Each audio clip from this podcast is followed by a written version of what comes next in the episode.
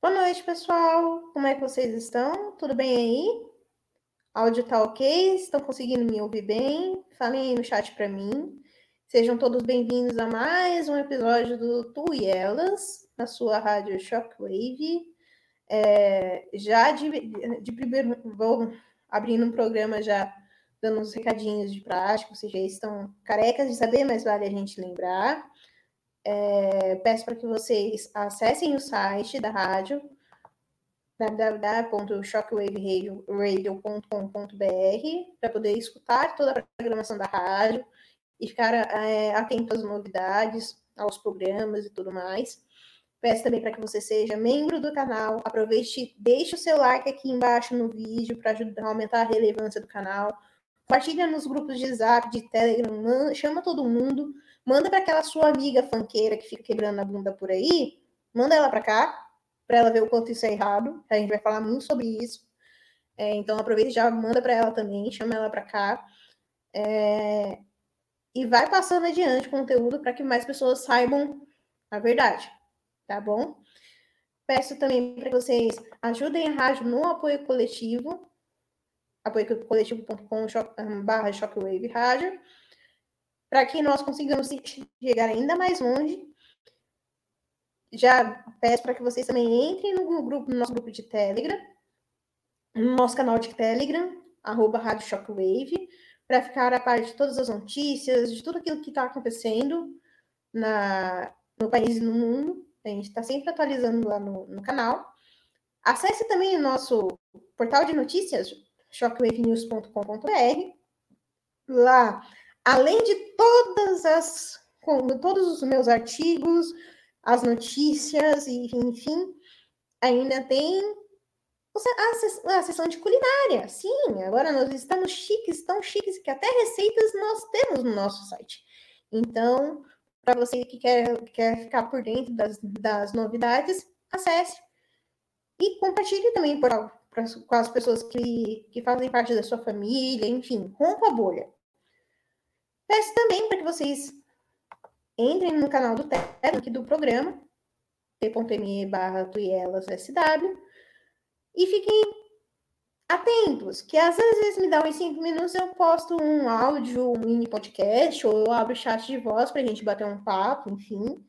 Então, fiquem atentos que isso vai se tornar cada vez mais comum, tá bom? E se você não estiver no canal, entre também nele. Também peço para que você siga o perfil do Tuielas no Instagram. Em breve, muito em breve, eu também farei algumas lives específicas para os seguidores do, do Instagram, falando sobre alguns temas mais, como posso dizer, mais modinha, só que com uma, com uma dose de red pill na veia, tá bom? E também peço para que você quem puder ajudar também. Nós temos, um, temos também um perfil no apoio coletivo, apoiocoletivo.com barra Tuielas, Shockwave Wave Rádio. É, apoie financeiramente o projeto, me ajude a chegar ainda mais pessoas e tudo mais. É... Eita, deixa eu fazer um teste. Veja se melhorou o som, pessoal. Melhorou? Melhorou, melhorou? Ou não? Melhorou, melhorou? Sim, não, talvez, quem sabe? Ai, gente. Então, eu tô achando que é o mic do meu, do meu note que tá zoado.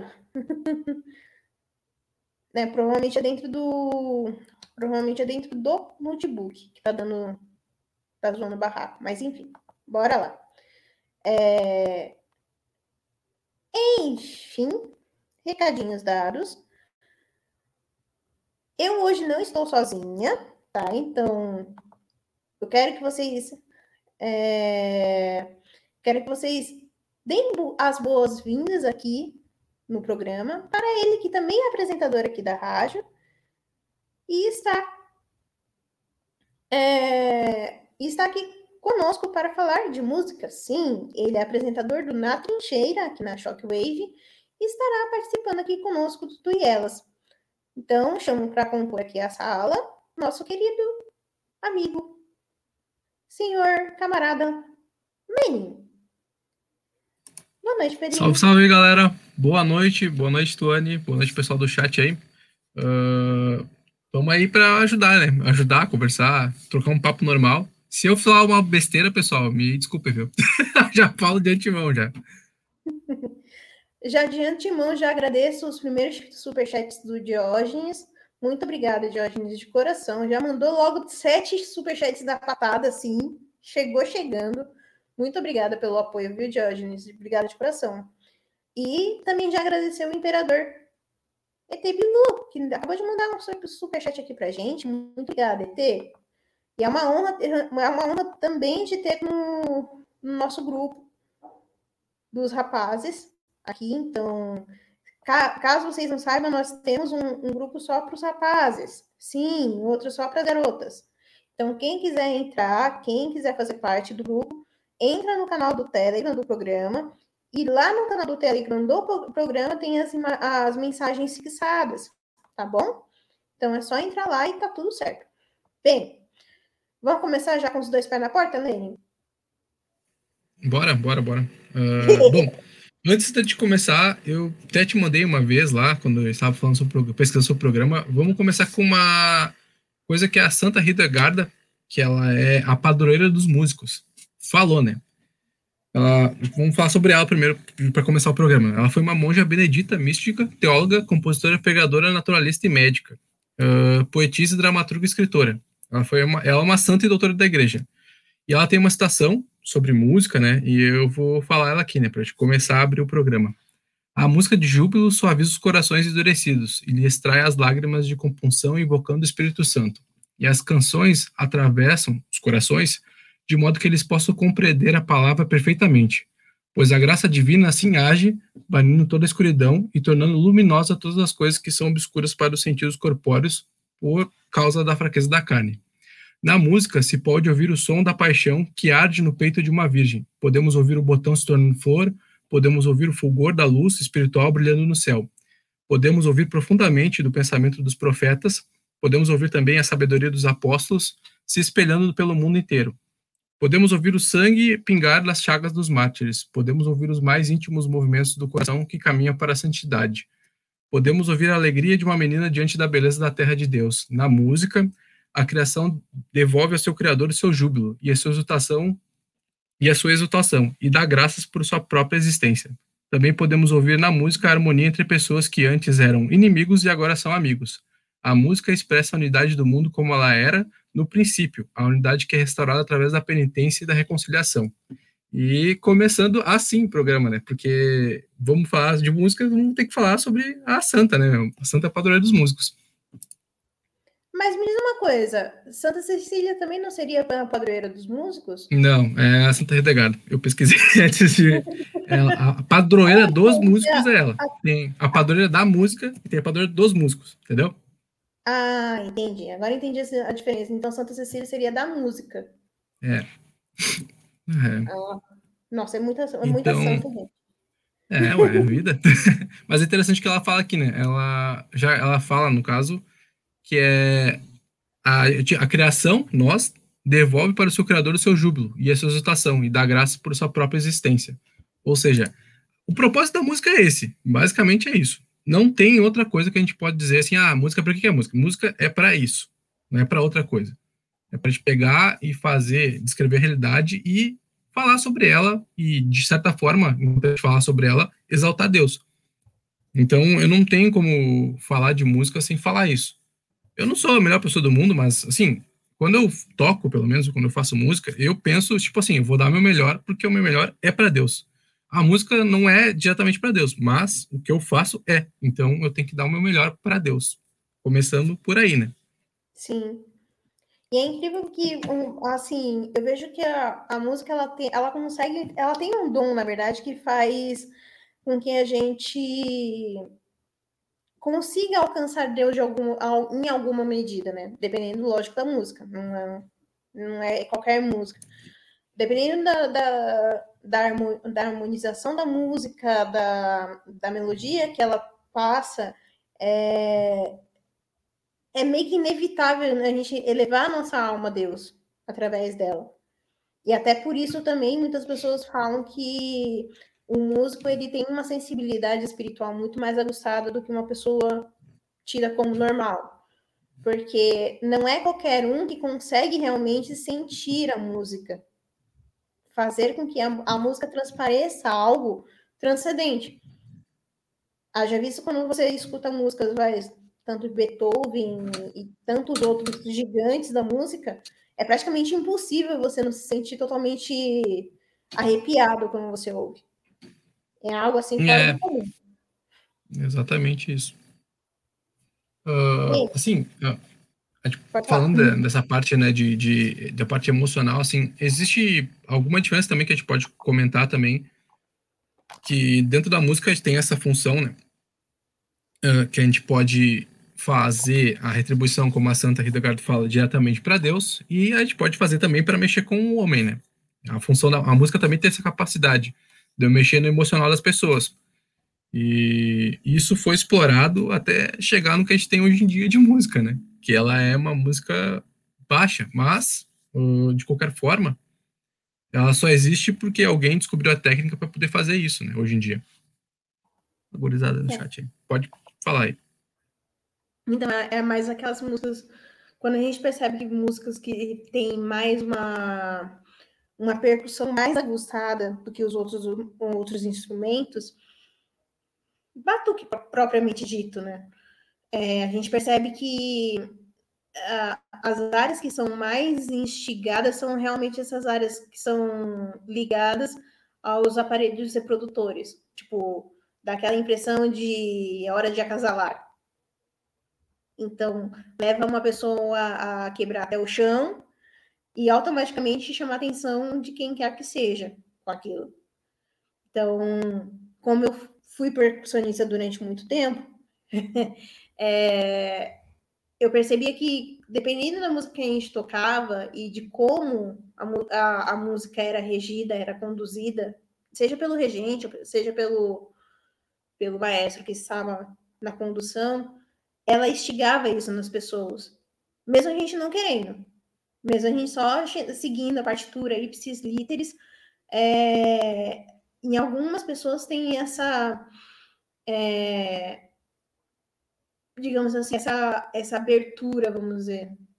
Então, é, é o que a gente está acompanhando hoje com o mercado fonográfico.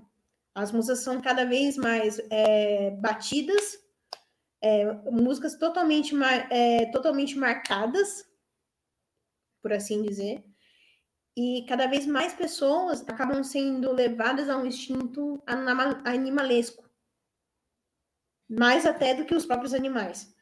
Então, acaba sendo até bem complicado para a gente é, quando falar para uma pessoa, por exemplo, que funk é errado. Mas é errado por quê? Então, às vezes é o único, único tipo de cultura que a pessoa pode estar tá, tá sendo oferecida para aquela criança ou para aquele jovem, e não, não lhe é oferecido outros tipos de meio, entendeu? E, óbvio, hoje em dia, como a música também tem sido utilizada como meio de lavagem de dinheiro, eu acho que todo mundo já está sabendo disso, né? Não é, não é novidade para ninguém. Então a gente sabe até que ponto a música tá, tá sendo somente um, um mecanismo, vamos dizer assim. Bom, a respeito da parte mais baixa do homem, uh, acontece que provavelmente no começo da. Isso aí eu não, não, pesquisei sobre, mas é o mais provável que fosse muito mais fácil fazer instrumentos percussivos do que instrumentos harmônicos, né? Porque para isso uhum. precisa fazer instrumento de corda. Então, e pelo que eu lembro muito bem, os primeiros eram flauta, eram coisas mais desse tipo. Então, provavelmente, a, o, o começo da música é parte percussiva. Uhum. E o começo da música da parte percussiva, como tu falou, né? Não é a música que a gente chegou num ponto uh, lá perto do século XVIII, acho que é, uh, que tá, a música ali estava muito bem explorada, a parte harmônica, os caras tinham estudado quase tudo, basicamente, né? Nessa época, e ela chegou nesse ponto e subiu e começou a cair, cair, cair, cair. Então a gente tem esse, essa subida e descida né, no meio musical, mas por alguns motivos muito específicos. Um deles, assim, ó, é, eles notaram, o pessoal que produz, a indústria fonográfica no geral, ela notou que quanto mais elas tiravam partes da harmonia ou escondiam elas, mais as pessoas consumiam aquilo ali. Porque para ouvir música boa, e se vocês forem catar alguma música que tem só instrumental, ou então que é uma música complexa, tu vai ter que fazer um pouco de esforço. É que nem ler um livro que não é muito simples para ti. Então, tu vai ler aquele livro, tu vai ter que pensar um pouco sobre aquele livro, vai ter que provavelmente pesquisar no, no dicionário, vai ter que fazer esse tipo de coisa. E isso em si vai envolver um esforço teu, uma predisposição tua. Então, geralmente as pessoas não estão predispostas a isso, elas só querem se divertir, ou então só desopilar, usam a música não como um meio para como, como, é o objetivo, né, que é para poder te elevar a Deus, para tu poder adquirir inteligência, esse tipo de coisa. Então, elas acabam cada vez mais ouvindo isso. E dá um retorno muito lucrativo, hein, por sinal. Eu fiz uma pesquisa bem simples, assim, sobre as principais mulheres que são influentes no meio da música, né. Bom, a principal é Beyoncé, hoje em dia, né. E, basicamente, assim, todas as... Quando ela, ela fez o álbum dela sobre feminismo, em 2013, as vendas dela subiram lá em cima. E uhum. esse álbum em si, se vocês pararem para ver, eu acho que é o Lemonade, o nome do álbum, não lembrei agora o nome dele, uh, ele é basicamente pouco, quase nada instrumental. Ele tem quase nada de harmonia dentro dele. Ele tem muita batida e tem essas letras, no caso, né? Influenciadas pela. Pô, eu esqueci o nome da, da louca, aquela, aquela é bastante influenciada. Uh, e isso já é um recurso para poder vender mais. A mesma coisa Taylor Swift, lá, que é a segunda mulher que eu vi que era mais influente. Ela começou com um álbum dela basicamente voltado para o pop country. Então ela começava a tocar as coisinhas dela lá, com violãozinho, ela gravou acho com 14 anos aquilo lá. E já no segundo álbum, ela já pulou para o pop total e mesma coisa, matou as harmonias, botou batida e começou. E aí começou a bombar e vender mais. Ela conseguiu ter uma boa coisa de venda. E a Madonna também, né? Com o pop no geral, ele começou o estilo pop que a gente conhece, né? Não pop no geral de cultura popular ou coisa do tipo ele começou sempre com isso, assim, ele começou sempre priorizando mais o ritmo do que a harmonia, né? É, o ritmo não, mais a, a, parte rítmica da música do que a harmonia, né? Porque ritmo daí é o pop, esse tipo de coisa. Uhum. É, então... E a gente tem um exemplo muito engraçado também, relacionado também à, à, parte de musical, né? Que é agora no, quando teve no Rock in Rio, uh, que é aquela vez que a Anitta se apresentou, né? que foi engraçado porque todo mundo falou que ela usou playback. E ela falou que, olha a desculpa que ela deu. Ela falou assim, ó, que é comum uh, o pessoal do meio do pop usar uh, playback, né? Senão é impossível executar as coreografias, né? Não tem como cantar e tudo mais. Porém, uh, por mais que eu não goste muito da parte popular, a Beyoncé eu tenho, é um exemplo muito bom que eu tenho, porque assim, o pai dela botava ela para correr na esteira e cantar. Então, hum. por isso que quando tu vê a apresentação dela, ela é capaz de cantar e se mexer ao mesmo tempo sem ficar ofegante. Então, existem diferenças assim.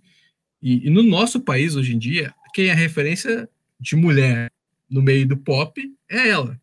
Então, daí tu já vê, né, os problemas que a gente tem. A referência é ela. Como assim ela é referência, meu Deus do céu? Por que, que ela é referência? Bom, porque o mercado, tudo, tudo envolve isso, né? Mas não só a música, né, também, né? Ela é um produto em si, né? O artista não virou... Ele virou uma coisa que, não, como eu disse, não é para Deus, é para vender, é ele, virou uma coisa para a pessoa em si, né? Uhum. É, é uma coisa que quando a gente começa a, a, a olhar assim, vamos supor, é, fazendo um exame assim, no cenário nacional, as mulheres, as mulheres que estão se despontando no mercado são mulheres que uh, de uma forma ou de outra, elas acabam sendo muito mais extravagantes, muito mais sensualizadas, vamos dizer assim, e que não. Elas não, não estão no mercado porque elas são capazes de estar no mercado, mas estão no mercado porque tem algum produtor com muito, muita visão de marketing impulsionando elas. Vamos dizer assim. Que nem se a gente pegar, vai. Fala, fala em qualquer uma, qualquer uma dessas aí no chat. Qualquer uma. Vamos ver se o pessoal fala. Qualquer exemplo. Pessoal tá conversando aqui, deixa eu ver. É, então, o pessoal tá conversando, aí demora um pouquinho. Qualquer uma, qualquer uma, qualquer mulher que vocês possam imaginar que estão está hoje no mercado fonográfico.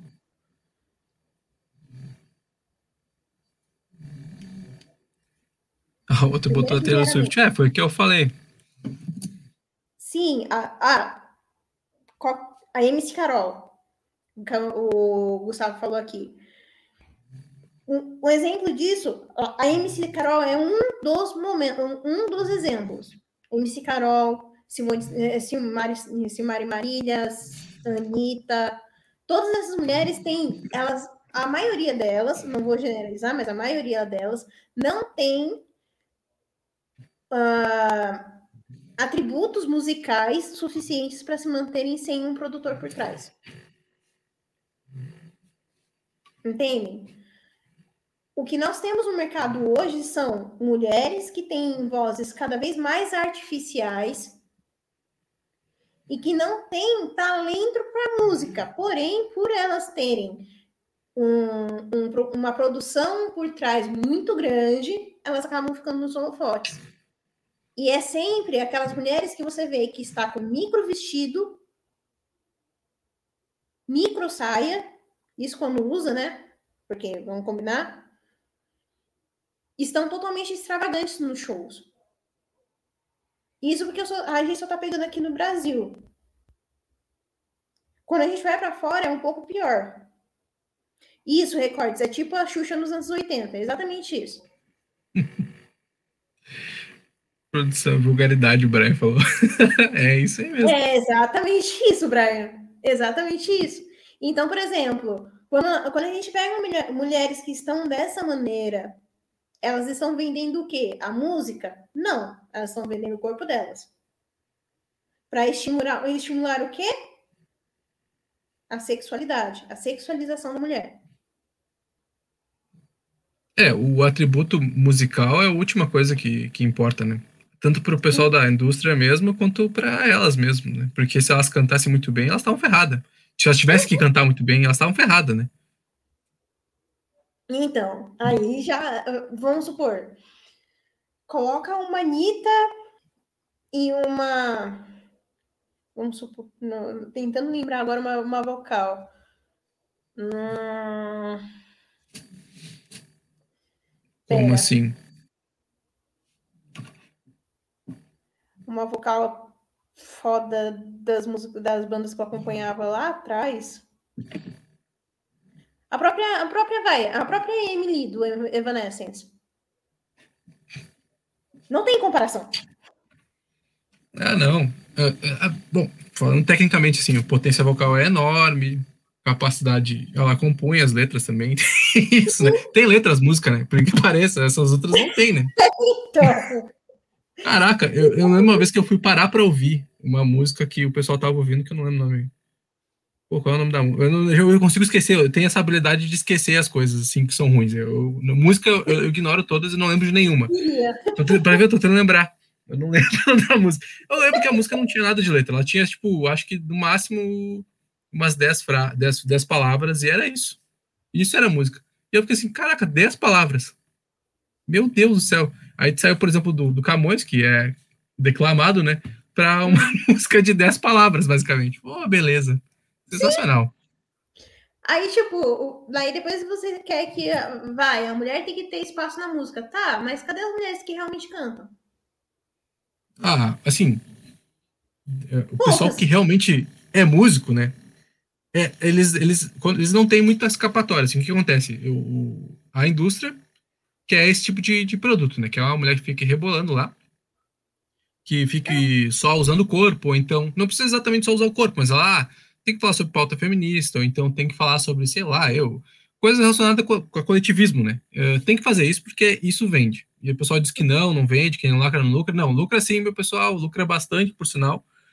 Senão os caras que são produtor não, não mandariam fazer isso daí. Eles não são burro. Eles não vão pagar milhões pro cara produzir o CD da, da mulher lá se não, se não vão ter retorno nenhum. Óbvio que eles precisam fazer isso daí. Óbvio que vai dar dinheiro. Então, o pessoal que é músico mesmo, faz que nem os meus amigos fizeram, que é vamos para música clássica, vamos para os concertos, vamos para o pessoal que está estudando mesmo, né, que está produzindo coisa de verdade. Nessas, nessa busca que eu fui fazer sobre mulheres que influenciaram mesmo na música, eu acabei achando uma pesquisa uh, de Oxford, que é Women in Music Timeline, no caso, né, e ali tem todas as contribuições musicais de mulheres. Só que, assim, as contribuições são realmente musicais. É tipo, ah, a mulher que estudou tal coisa aqui na música, a mulher que descobriu tal coisa. Então, não é, não é gente. E ninguém conhece essas pessoas, assim. Eu fico pensando assim, poxa vida, ninguém conhece essas pessoas, ninguém sabe quem são. A pessoa não tem a menor ideia de que existe gente assim. Porque a gente acaba consumindo, ou então sabendo né, que tem o mercado nos empurra essas coisas, a gente também não vai atrás. Ou então, quando a gente vê alguém que faz, a gente não. No Brasil, a gente não tem muita cultura de de, de como. Bom, assim, a gente vê pela própria rádio, né? O pessoal, assim, tem, não tem costume de incentivar os outros que têm iniciativas próprias, né? É, uhum. A gente tem muito costume de usar o Estado para fazer isso daí. Vai te, essa mania de, ah, vamos fazer tal coisa, vamos usar o Estado para legislar, vamos não sei o que, ele tem que fazer uma coisa. Então acaba que o pessoal que é músico, quer fazer uma coisa por eles, eles ou eles são obrigados a trabalhar em orquestra, como eu falei, que geralmente é financiada pelo Estado, ou eles acabam tendo que se moldar ao mercado porque é o que o mercado quer. Olha aí, ô Zancap, vocês não gostam de mercado? Olha o mercado aí, ó, regulando tudo que é bom aí para vocês aí. Só que não, né? Enfim, os caras querem nos foder, né? É, então. Aí, quando, aí vem, vai, vamos supor, tem uma pessoa que chega, você fala para uma pessoa que você está estudando música e tal, aí fala, já pensa logo, né? Não, você vai tocar numa USESP? Não. Não. Ah, então se você não tocar no USESP, você não é músico de verdade. É, e é, outra, é outro problema que a gente tem, né? Uh, mas, assim, pelo que eu uh, ando vendo, assim, até, até chegar a parte da cultura pop, da cultura pop não, da música pop, até então ainda era muito sutil esse tipo de coisa, assim, de usar não a parte da mulher que é a, a beleza, a voz, não a beleza no sentido bom, né, não no sentido zoado, assim, que nem usei, Uh, não era usar também como inspiração também para poder fazer as músicas e tal.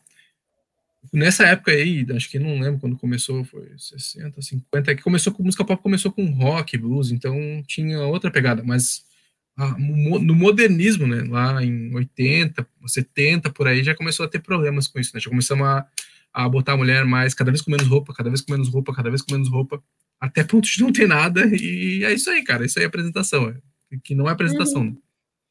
Uh, também tem isso, né? A facilidade hoje em dia que a gente tem também de não ter, não precisar de músico, né? A gente bota ali um pendrive e sai tocando. Uhum. É, é, ou nem isso, né? Eu, eu, lembro de uma vez que um show de funk que eu vi que era alguma mulher.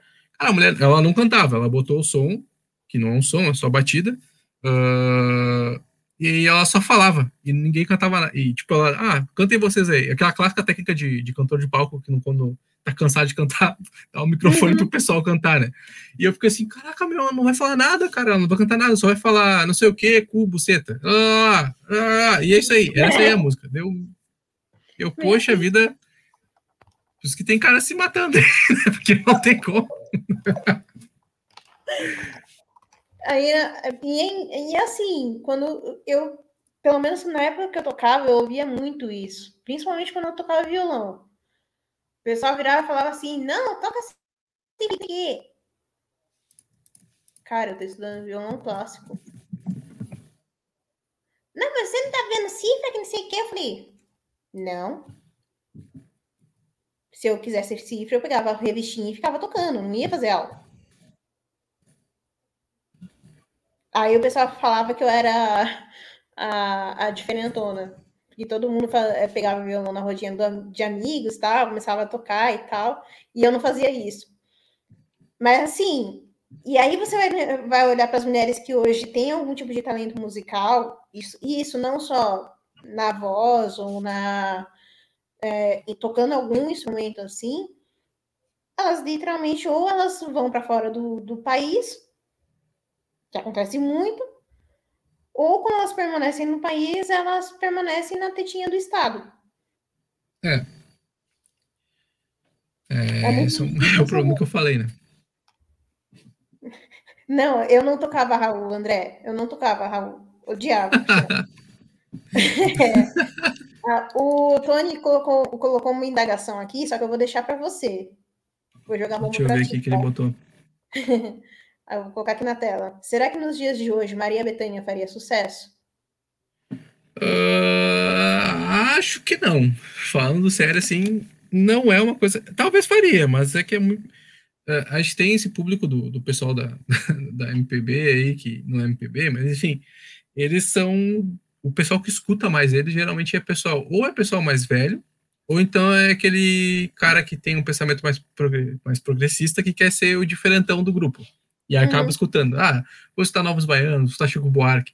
Que era eu antigamente. eu era esse cara, né? Então, eu ficava nessa função de ficar catando coisas assim para ver o que, que, é isso, que é aquilo, o que, que, é o bom do Brasil, né?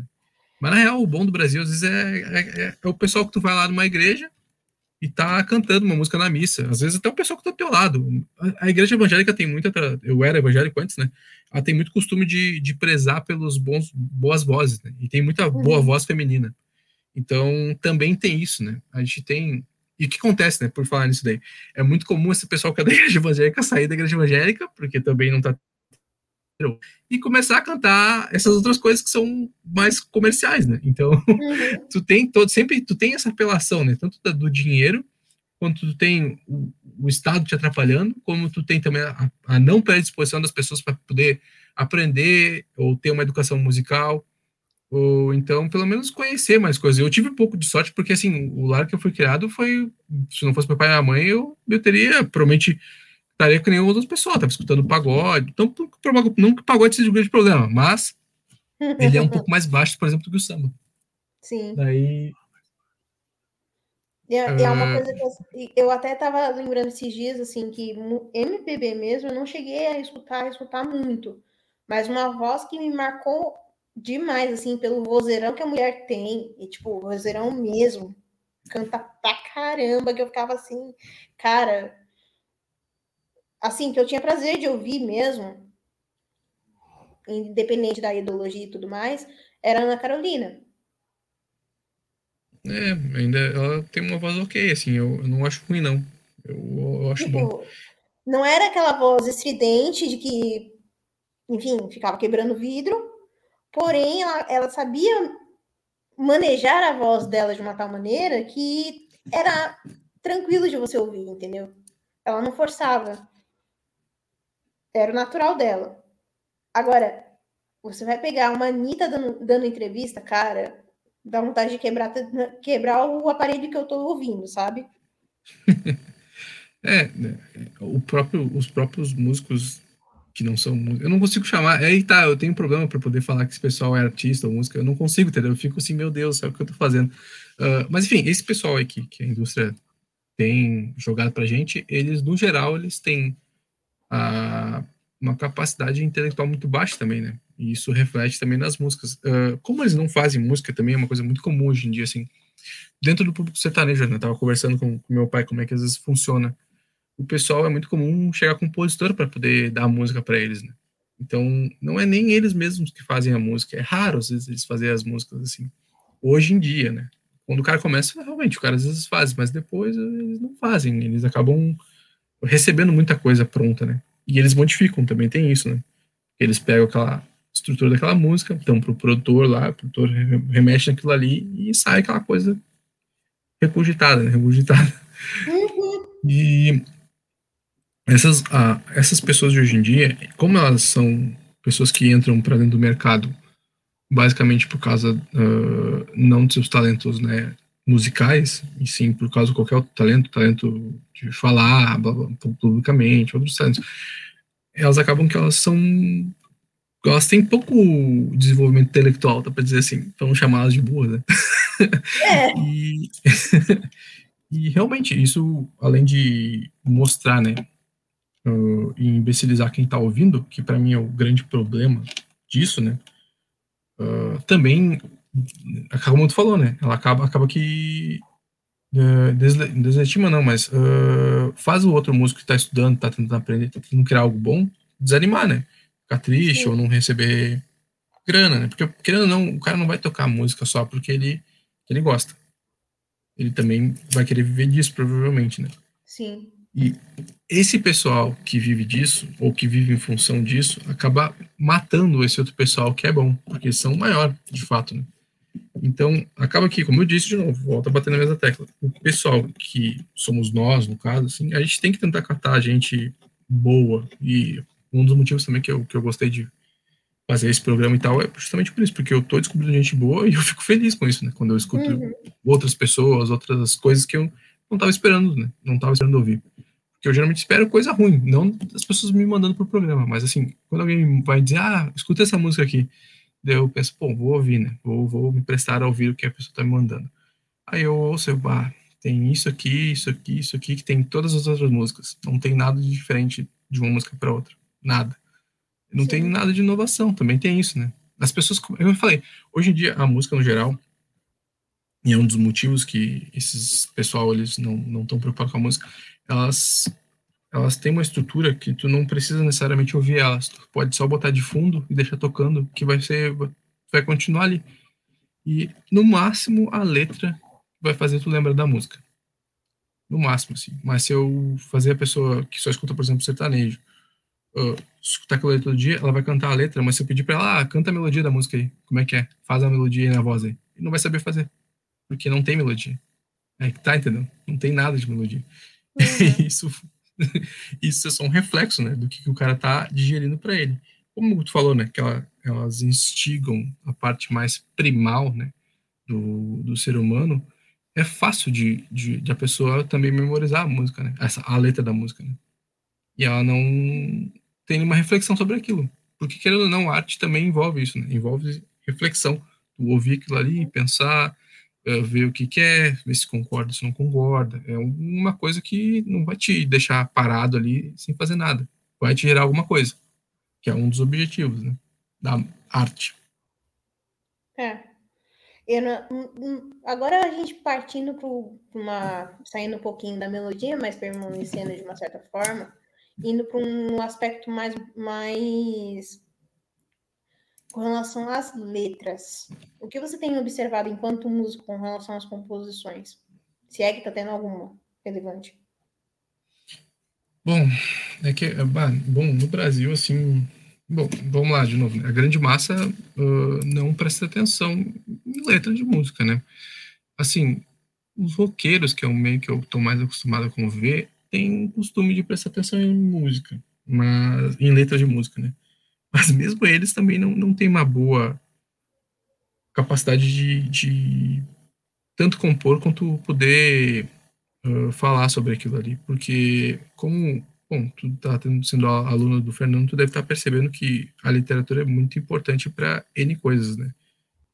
E eu vou bater na tecla que todo mundo bate, mas é que de fato o pessoal não lê, né? Só diz, ah, eu li. Não, não leu, porque se eu perguntar para ti qual livro tu leu, o que, que tem no livro, o que, que tu acha importante, quais são os personagens, tu não vai lembrar. Então tu leu de uma maneira que tu não absorveu. E o ideal é que tu absorva aquilo, né? Uh, então, o que, eu posso dizer assim do, do pessoal que compõem letras, assim, é que no geral, tanto até as, as músicas que eu escuto, uh, a composição é muito medíocre, assim, das letras, e foi degradando bastante. É um dos poucos, assim, eu vou ter que falar, mas assim, isso é culpa, querendo ou não, uh, tu tem influência da Semana de Arte Moderna, que resultou no tropicalismo, então, com o tropicalismo a gente tem as coisas que a gente tem hoje em dia. Então só tem coisas mais ruins por causa desses movimentos modernistas, assim que foram hoje em dia exaltados tanto pela mídia quanto pelas pessoas como aquilo ali é o supra-sumo da música brasileira. Sendo que às vezes a música brasileira boa mesmo é a música do cara que está lá no meio do mato fazendo, entendeu? Aquilo é uma música muito melhor, que está só falando sobre a natureza, por exemplo. Mas enfim, está falando, uma coisa que é real, né? Tá falando uma coisa que não existe. Ou então falando uma coisa totalmente abstrata, que não faz o menor sentido. É, ah, uma coisa que eu tenho observado, assim, eu não tô acompanhando muito o mercado musical, a não ser quando eu pego peço corrida para motorista de aplicativo, por assim dizer. E assim, esses dias aconteceu de eu entrar num carro e o cara tava tá escutando aquele sertanojo. Eu não falei nada. Tipo, eu tava entrando no carro e tal, fiquei a viagem toda em silêncio.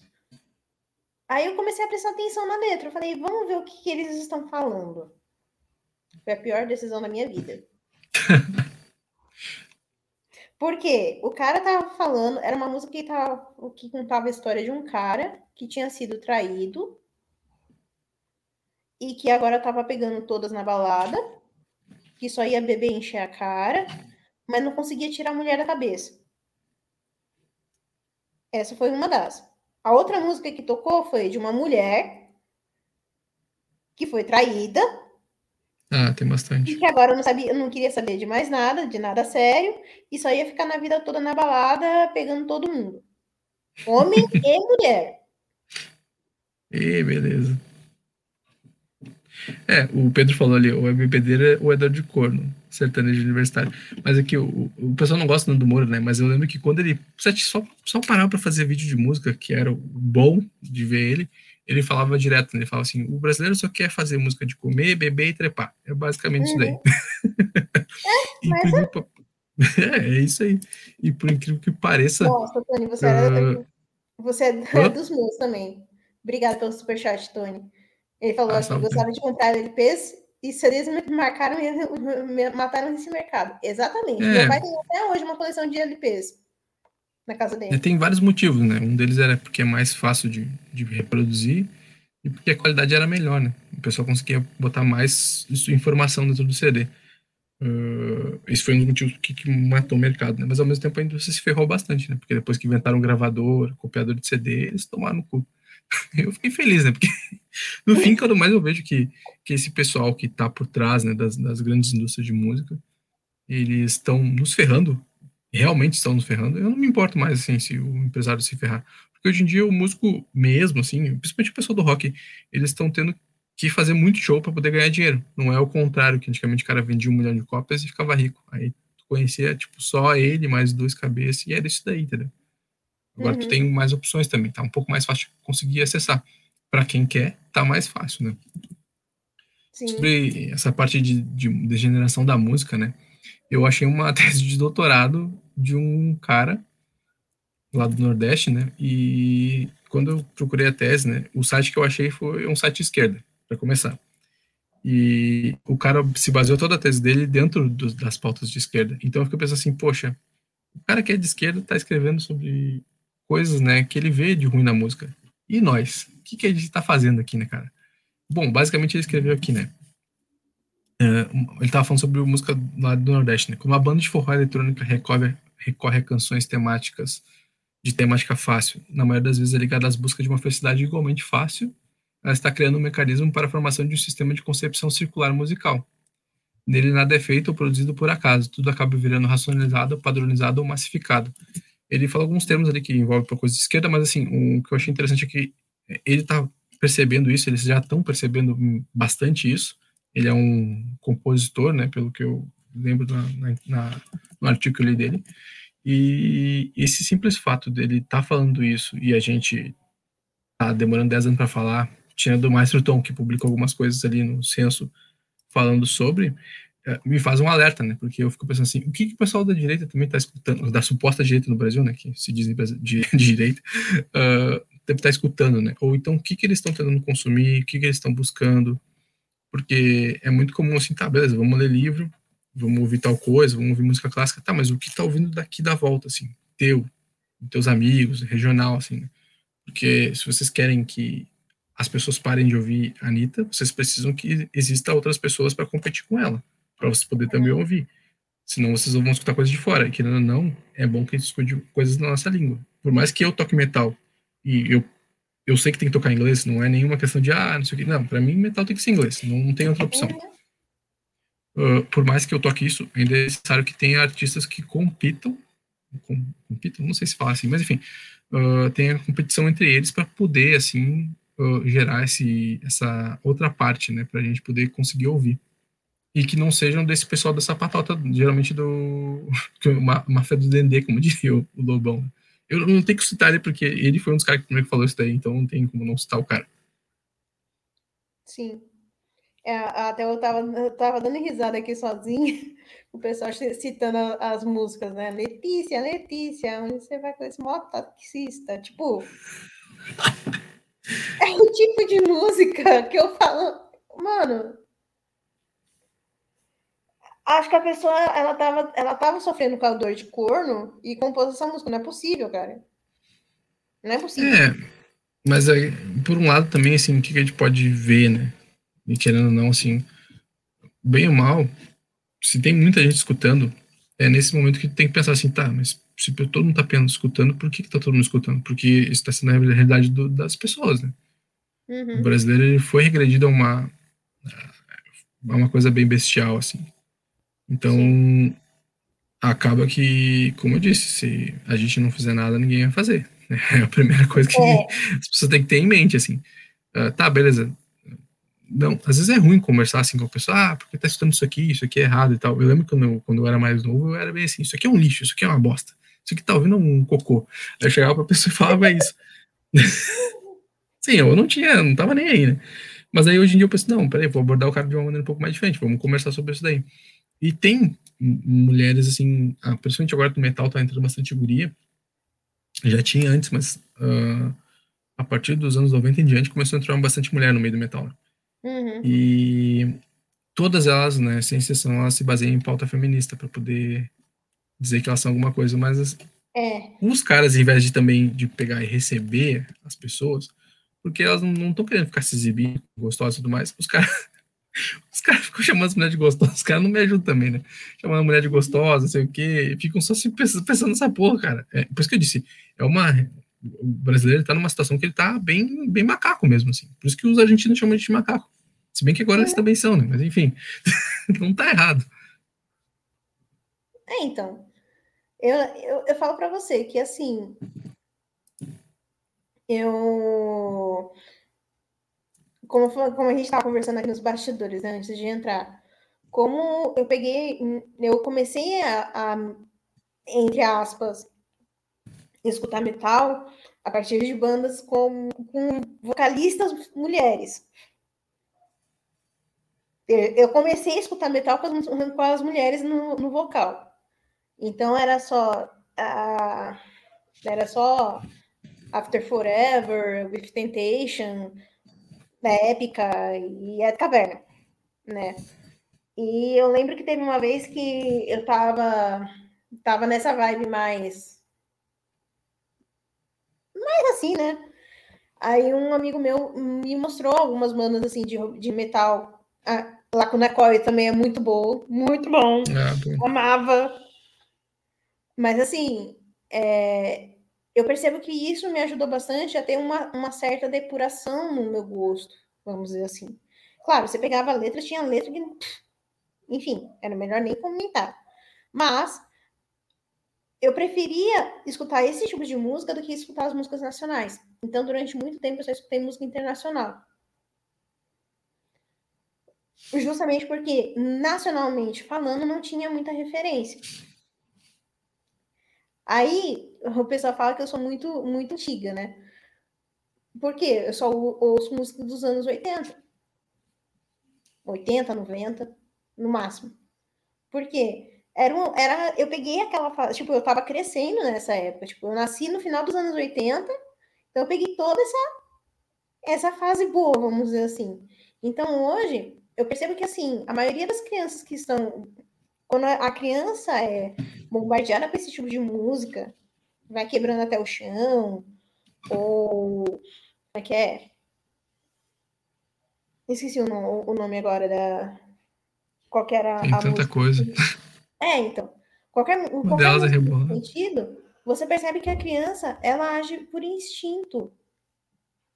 Então, assim, tem, tem vários vídeos que você vê hoje de crianças requebrando até o chão, ou de crianças é, com micro roupas, cada vez mais cedo adultizadas e tudo mais, e isso tudo por influência dos pais. Então, assim, não tem a não tem o cuidado, o manejo de escutar certas, certas músicas perto, perto das crianças. É que nem, eu lembro que quando os Mamonas surgiram, o meu irmão na época tinha três anos ele ficou enchendo o saco do meu pai para poder comprar um CD do Mamonas Assassina. E meu pai comprou. Com aquela capa sensacional. É, então. Meu pai comprou, deu de presente para ele. E, tipo, hoje escutando as coisas do, dos Mamonas, eu falo, caraca, não acredito. É. Eu... Porque, assim, Esse bom. é criança, entende? Então, assim, às vezes a gente pensa que não, mas a grande maioria das influências que a gente tem hoje na música são, serão fundamentais nessa nova geração que está surgindo. Tendo em vista isso, Lê, você que está pegando essas bandas que estão surgindo, estão vindo, né, estão chegando agora e tudo mais, você acha que dá para a gente ter esperanças de, de, de repente, a gente conseguir formar uma nova geração de pessoas que têm um gosto mais apurado para música ou não? Uh, eu respondo que tem como, mas assim, eu não vejo uma solução uh, assim a, a, curto e médio prazo, assim, eu não consigo imaginar isso. Porque é, é como o Evandro Pontes fala para estudar latim, grego, sabe? Que nem tava falando aquela vez, que tu não tem como fugir muito de estudar coisa clássica. E se tu for estudar música, tu não vai conseguir fugir muito. Claro, tem uns retardados que estudam isso e eles enaltecem funk, assim, mas são, em geral, uma minoria que geralmente recebe destaque uh, e que geralmente são péssimos músicos. Geralmente são, né? Uh, mas no geral, assim, quando tu começa a estudar, ter uma educação musical é o principal. Uh, eu, eu, pesquisando, por exemplo, sobre o Cartola, o cara era pedreiro, mas o cara tinha uma noção de música muito grande. Eu fico pensando assim, pô, o cara era um, o cara não era nada, ele já sabia alguma coisa. E com o tempo a gente foi perdendo isso, entendeu? Eu não sei exatamente o que ocorreu. Né? Eu estou nessa função de estudar sobre isso daí, né? É, o que ocorreu que um, um cara que era um pedreiro que não era não tinha nem ensino médio completo, conseguia fazer uma coisa grandiosa. E hoje em dia a gente tem um cara que conseguiu estudar normal, mas não consegue fazer nem metade do que aquele cara faz. É como eu digo, né? Eu vou sempre falar do Camões porque é foda. O Camões tem o ensino médio da época e ele escreveu os Lusíadas. E nós escrevemos o quê? O que, que a gente fez? A gente não fez nada, cara. Eu fico assim, caraca, não tem como comparar, cara. É, é, aí, aí entra aquela questão, né? Com, por que, que o pessoal vive batendo na tecla que o combate tem que ser cultural? Porque, cara, quanto mais pessoas estiverem é, influenciando os meios acadêmicos, isso o professor Olavo fala muito. Você quer mudar a cultura, vá para as universidades, porque é de lá que vão sair as normas, os regimentos que a sociedade vai seguir. O que, que a gente está. O que, que são formados hoje nas universidades? Militantes. Então, assim, eu vejo que até mesmo isso, de uma certa forma, acaba chegando é, na, atingindo o meio musical, porque às vezes, por exemplo, tem universitários que só querem saber de pornografia, enfim, estão sendo são bombardeados por causa disso, e quando você mostra músicas mais elevadas, as pessoas não querem nem saber. Mas é, é aquilo que eu falei, né? Tu tem que ter uma predisposição para, porque assim, eu já percebi que tudo que eu tenho que aprender dói um pouco. Não sei se já notou isso daí. Tipo assim, uhum. não é uhum. algo que tu vai, ah, ok, estou absorvendo isso daqui. Não, tu tem que reler, tem que pensar, porra, mas por que eu não entendo essa merda aqui? Aí tu vai lá de novo. Então, é, vai também, né, da pessoa querer não ser isso. Como as pessoas são condicionadas a dizer, as pessoas dizem para elas assim, ah, tu vai viver essa vida aqui, tu vai sempre ser assim, nada vai mudar. Então é justamente por isso também que elas são assim. Eu, eu quando eu falo, falo com alguém, e é justamente porque um dos motivos de eu não gostar de pauta coletiva é esse, né? Porque ela te bota num buraco e te deixa ali, e nunca mais te tira dali. Então, é necessário que a gente fale para as pessoas, não, cara, tem outras coisas além disso daí. Então, uma das minhas que eu já pensei em fazer é, tentar mostrar para o pessoal, através de músicas como jazz e tudo mais, que, que dá para eles ouvir coisas que são, por exemplo, de cultura negra, que eles gostam muito, né? Mas boas, entendeu? Bem melhores do que eles vão achar dentro no meio do coisa. No meio deles, no caso, né? Uh, dentro dessas músicas que são uh, mais baixas, assim, uh, em comparação, por exemplo, o, o, funk é derivado do rap, né? Então, acaba que o, essa derivação nossa que a gente tem acabou virando uma coisa que eles chamam de produto nacional, né? Que não, não é, né? Não dá para dizer que é. É uma coisa que pegaram lá, que já era uma batida de uma época do, do rap que era mais voltada a coisas mais uh, supérfluas, né, como dinheiro, carro, coisa assim, trouxeram para cá. E já já é uma coisa que era já cogitada, né? E com isso a gente teve cada vez menos, né, a influência de harmonias e tudo mais. Mas no rap tu tem uma, um movimento oposto assim, ultimamente. E por mais que tenha progressismo bastante dentro do rap, ainda assim eles tentam buscar uma sonoridade um pouco diferente. Então, ainda tem como ter esperança, sim, mas né, é pouca gente também que faz isso, assim. E eu ando notando, assim, porque eu tenho muito amigo que escuta rap, por isso que eu tô falando isso, né? E eu escutei por muito tempo também rap. É, é um, um, um, movimento que, se o cara conseguir penetrar ali, ele consegue tirar bastante coisa boa, assim. Consegue pegar uma galera e começar a fazer esse pessoal estudar música, a de fato entender o que, que é bom e errado, né? Porque é tudo em função de buscar a verdade e de tentar pegar essa, essa realidade que a gente tem, que representa a verdade, e passar para as pessoas. Se a gente não conseguir fazer isso, não consegue ver isso, é aí que a gente tem um, um problema para poder uh, retratar as coisas que estão dentro da, dessa estrutura, né, que a gente precisa fazer. Então, como tu falou, o artista precisa ter sensibilidade, precisa também, mas ao mesmo tempo ele também precisa de recursos, né? E no caso também de muita gente, eles não têm recurso. E é por isso que a gente tem também esse problema, né? Como eu falei, educação musical também é necessária. E não é.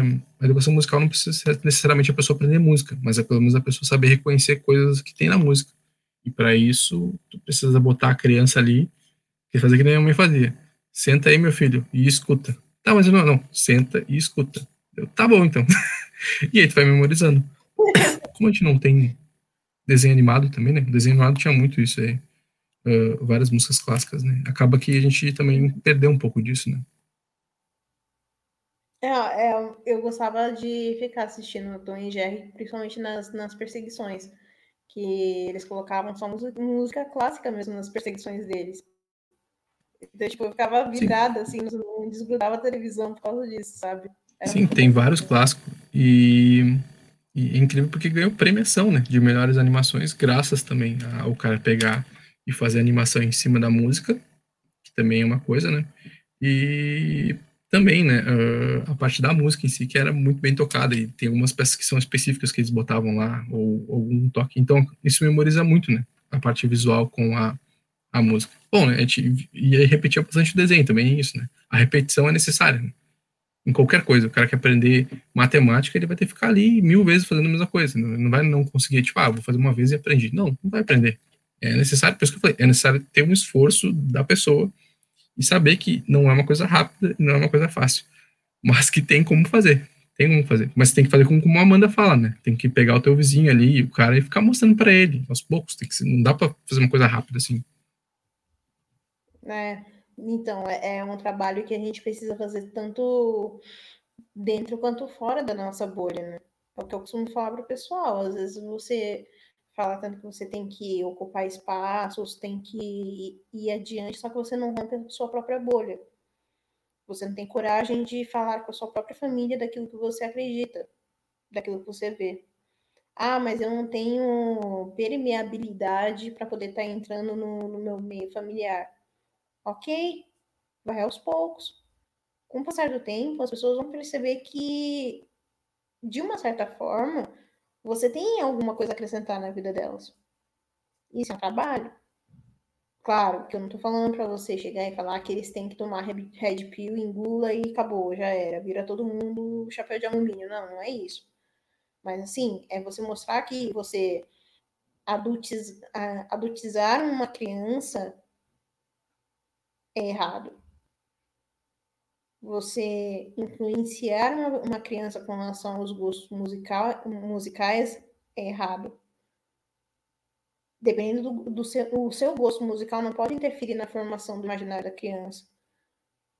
Principalmente, por exemplo, quando você gosta de coisas absurdas como um, forró bate-coxa, ou um, um sertanojo, ou qualquer coisa nesse sentido, reveja, porque a sua criança hoje vai ser um adulto amanhã. O que você vai oferecer para os seus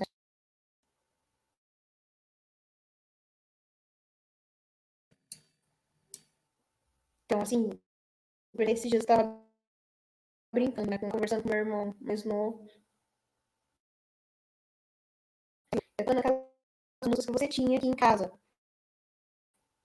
E assim, as músicas que eu, eu dos artistas que eu tinha falado anteriormente.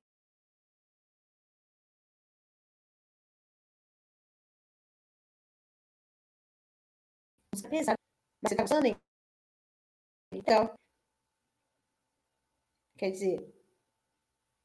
É porque tá vendo que tem outros elementos a mais, além do, do fato de ser pesado. Então, assim, às vezes é,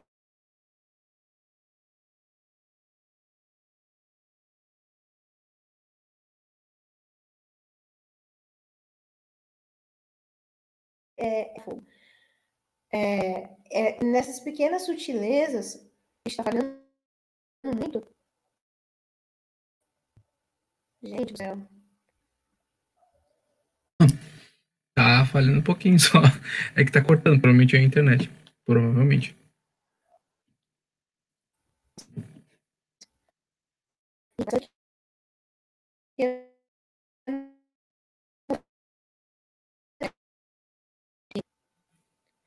É, agora não deu para ouvir nada. Tá, bastante.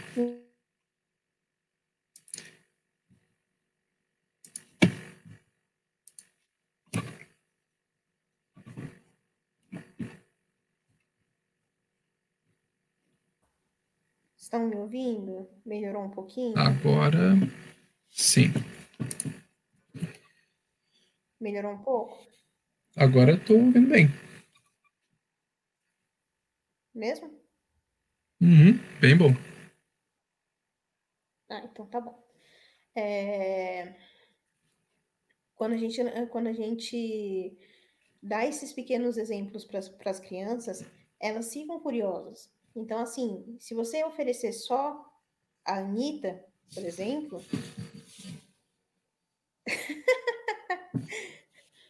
Quando você só oferece Anitta para criança ouvir, ou você só oferece Letícia Letícia, ou, enfim, essas músicas nesse sentido, automaticamente essas, essas crianças não vão ter contato com, com coisas de qualidade. Ah, mas eu tenho que criar o meu filho alheio do que está sendo colocado no mercado lá fora? Não. Mas você pode muito bem falar para o seu filho para sua filha que é errado. É errado por quê? Porque isso não faz bem. Não vai fazer bem para o corpo dele, não vai fazer bem para a alma dele. Então, assim, é, quando a gente começa a colocar isso na balança, é, vamos supor, acaba sendo coisas muito mais pesadas, sabe? Isso pesa na hora de tomar determinadas decisões. Ah, o que eu consigo observar é que, assim, a maioria das pessoas hoje, elas não querem saber se você, é, se você tem um gosto musical apurado. Elas querem saber o que está na moda. Como falaram um pouco mais cedo, né? Só você olhar as 50 mais tocadas no Spotify que você vai ver o que tá na moda agora. Exatamente. Então, assim. Tá. A coisa ficou tão fútil, tão fútil, que quanto mais depravado você fizer uma música, melhor. Mas também tem uma outra coisa também que eu achei interessante, que eu tava lendo também, né? Que o Maestro Tom Martins escreveu que era que, eu, que faz um pouco sentido também com, esse, com, essa, com essa situação do brasileiro de viver, uh, como eu posso dizer, viver nessa função de ter que trabalhar e não sei o quê, e aí ele, ele não quer, depois que ele sai do trabalho, ele não quer ficar pensando, entendeu? Tem muito isso também. E Sim. a rádio, que é era um dos objetivos quando a Ju criou a rádio, pelo menos foi o que ela disse, que era poder botar música boa, porque toda vez que ela botava numa rádio, tinha música ruim. E realmente, como tu falou, as playlists que tem no geral do Spotify, até das coisas que eu gosto, são ruins, não são boas, não são bem feitas geralmente. É baseado e pautado geralmente nas coisas que estão mais em evidência, ou então coisas que ficaram mais em evidência na época, mas não necessariamente são coisas que são coisas que são melhores também da época, né? É.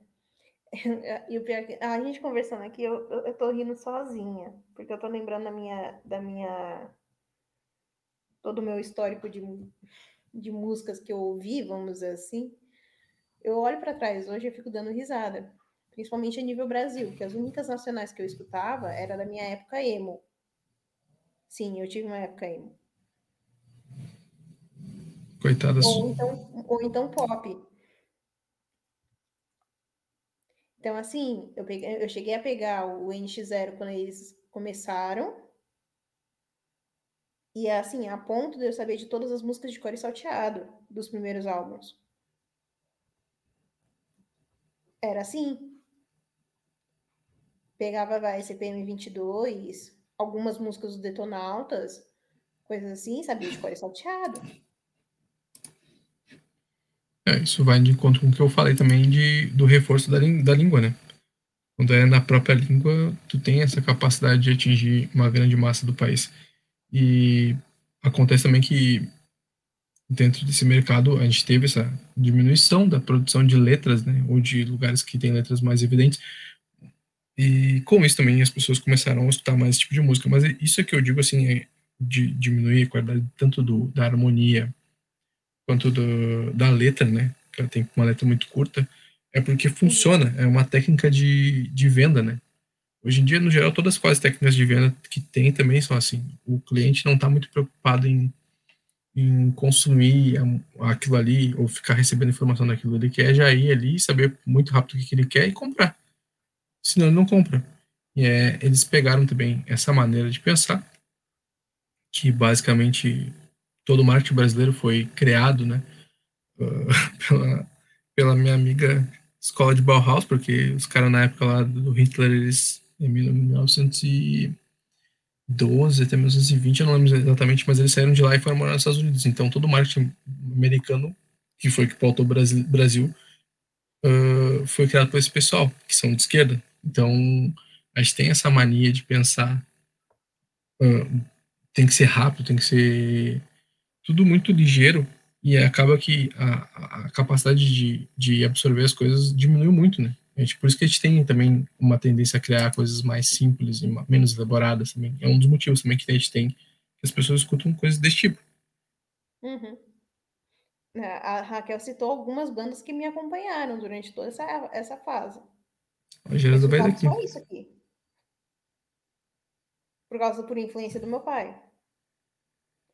Tanto que saiu recentemente uma notícia, né, que encontraram uma gravação do Renato Russo de algumas músicas, umas regravações, né, de algumas músicas que eles já tinha feito e algumas versões é, e algumas músicas novas que não foram lançadas, né?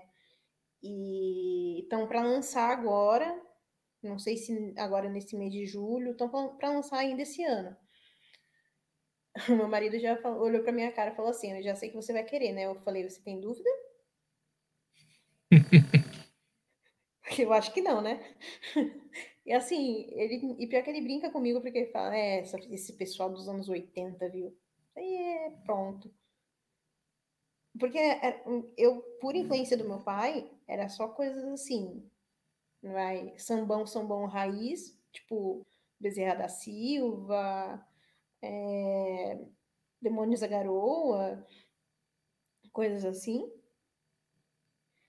Agora de rock nacional aí vinha Capital Inicial, Paralamas do Sucesso, Engenheiros do Havaí, Ira, é, é, RPM, enfim, todas essas, essas coisas assim. Então eu cresci meio que ouvindo tudo isso. Aí, conforme eu fui crescendo, é que eu fui experimentando outros gostos musicais, mas mais puxado pro rock. Eu nunca fui de pagode. Nunca gostei. Só que como é. meu irmão, só que como meu irmão teve grupo de pagode, então eu escutava. Porque o ensaio era em casa, então não tinha para onde fugir. Não é uma galera ainda. É, não tinha para onde fugir, entendeu? Eu poderia até colocar fone de ouvido e tudo mais, mas era melhor eu ir para a igreja do que qualquer outra coisa. Então, assim, eu. Eu falo que, assim, até hoje eu, eu olho para trás e falo, graças a Deus eu tive esse tipo de influência. Porque, querendo ou não, meu, meu, boa parte daquilo que eu tenho como cultura foi forjado ali. Então, assim, tem algumas. Ah, temos pais da mesma idade. Eram esses mesmos, Tony. A diferença é que meu pai era fã do Gil Caetano, MPB 60 e 70. Então, meu pai, a única coisa assim desse nesse gênero que ele gostava assim mais de MPB era de Javan. Já vai bom. Sempre gostou. Sempre. Era de Javan, uma coisa ou outra de Gilberto, Gilberto Gil, uma coisa ou outra de Caetano Veloso, uma coisa ou outra de Chico Buarque. Chico Buarque ele gostava até mais. Mas assim, eu ficava, eu ficava olhando essas coisas assim e falava, caraca, velho. Aí eu pego essas músicas, todas essas referências que eu tenho, e vejo as músicas atuais. Eu bugo. Eu bugo. É, é bem complicado. É, claro, né? O, a gente que é mais velho geralmente tem tendência a, a não gostar muito do que tem de novo.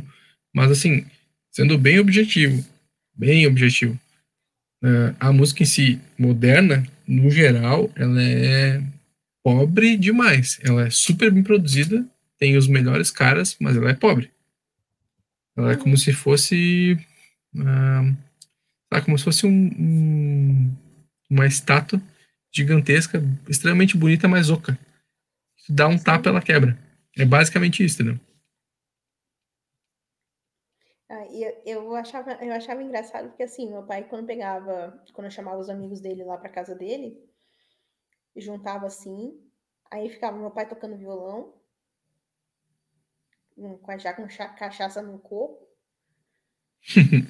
aí ficava todo mundo cantando, um bando de bêbado cantando, até altas horas da noite. Assim, era bom, era bom quando você é criança. Depois que você cresce, você fica mais chato. Mas, assim, eram as lembranças que eu tenho mais firme, assim, na mente, sabe? Porque agora, quando você olha para trás, hoje em dia você não tem isso. Hoje em dia você não tem um grupo de amigos que se reúne para ficar tocando violão numa pracinha. Não, isso não existe. Hoje em dia isso é totalmente diferente. Mas isso até faz pouco sentido porque o pessoal vive, né? Eu já vi muito assim, as mães dão um telefone para as crianças, sei lá, com 3 anos de idade. Então, aí vai ser meio difícil, né? De tu mudar uma pessoa assim. Mas, tirando isso, né? A gente não conversar muito e tudo mais, não ter essa interação tão pessoal, ainda assim, uh, a capacidade nossa de, de parar, assim, desacelerar um pouco é muito baixa. E não ter essa desaceleração, tá sempre pensando, pensando, pensando, ou sempre em função de fazer alguma coisa, a gente não tem, pra, não tem tempo para refletir, e sem tempo para refletir, a gente não consegue observar o que está acontecendo realmente na nossa volta, né? É, é o que acontece, né? Tipo, não tem como se tu parar para ouvir a música, tu dizer assim, não, tá, essa música tá excelente, tá bom demais. Não. Eu vejo por, uns conhecidos meus, eu, eu, vejo eles estão dirigindo o carro, bota a música ali, uh, daí eu fico assim, tá, e aí, cara, tu não tá prestando atenção em nada? Ele, não. Daí canta só o refrão, é isso aí, isso é música. E aí, quando tá bêbado, como canta toda a música, mas aí tá bêbado, já tá com o estado alterado, né? Hum. Então, não tem capacidade nenhuma de, de, de refletir sobre aquilo ali.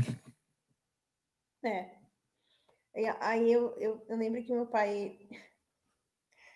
O meu pai era fogo. É fogo. Ele teve uma vez que ele falou assim para mim: Você vai aprender a tocar violão para depois eu ter um momento de descanso. Olhei pra cara dele. Não, pai, obrigado. Dispenso. Mas no fundo, no fundo eu sabia por que, que ele estava fazendo isso. Ele estava fazendo isso mais pra, porque ele sabia o quanto isso fez diferença na formação dele, né? E o violão.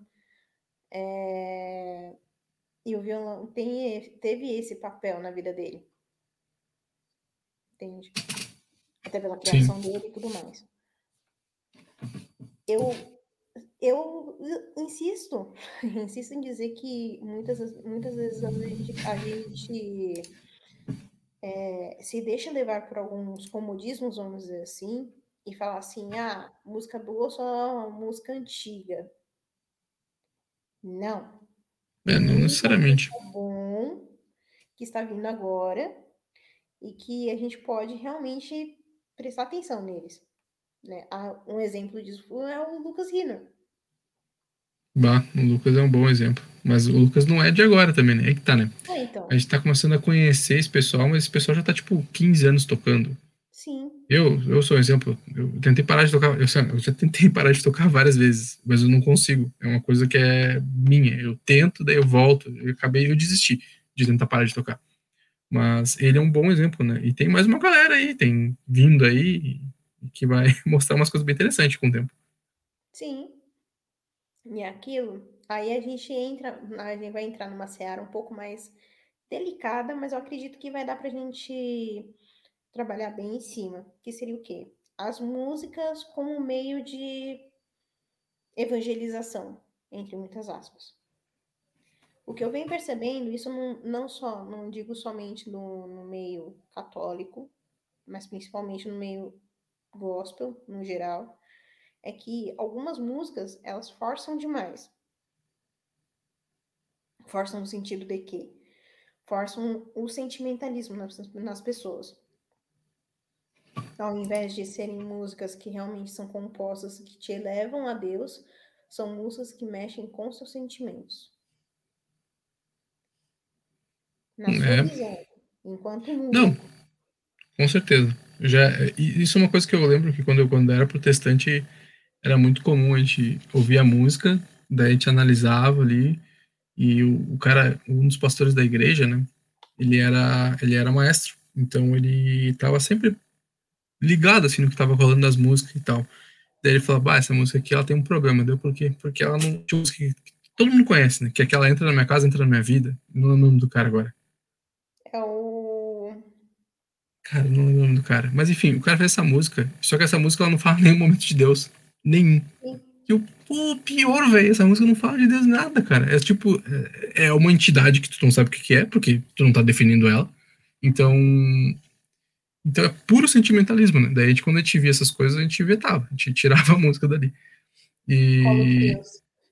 o meio gospel no geral, ele, ele é assim mesmo. Ele é, ele é uma coisa assim que eu- eu- agora hoje em dia principalmente, né, muito voltado a essa parte mais sentimental, né?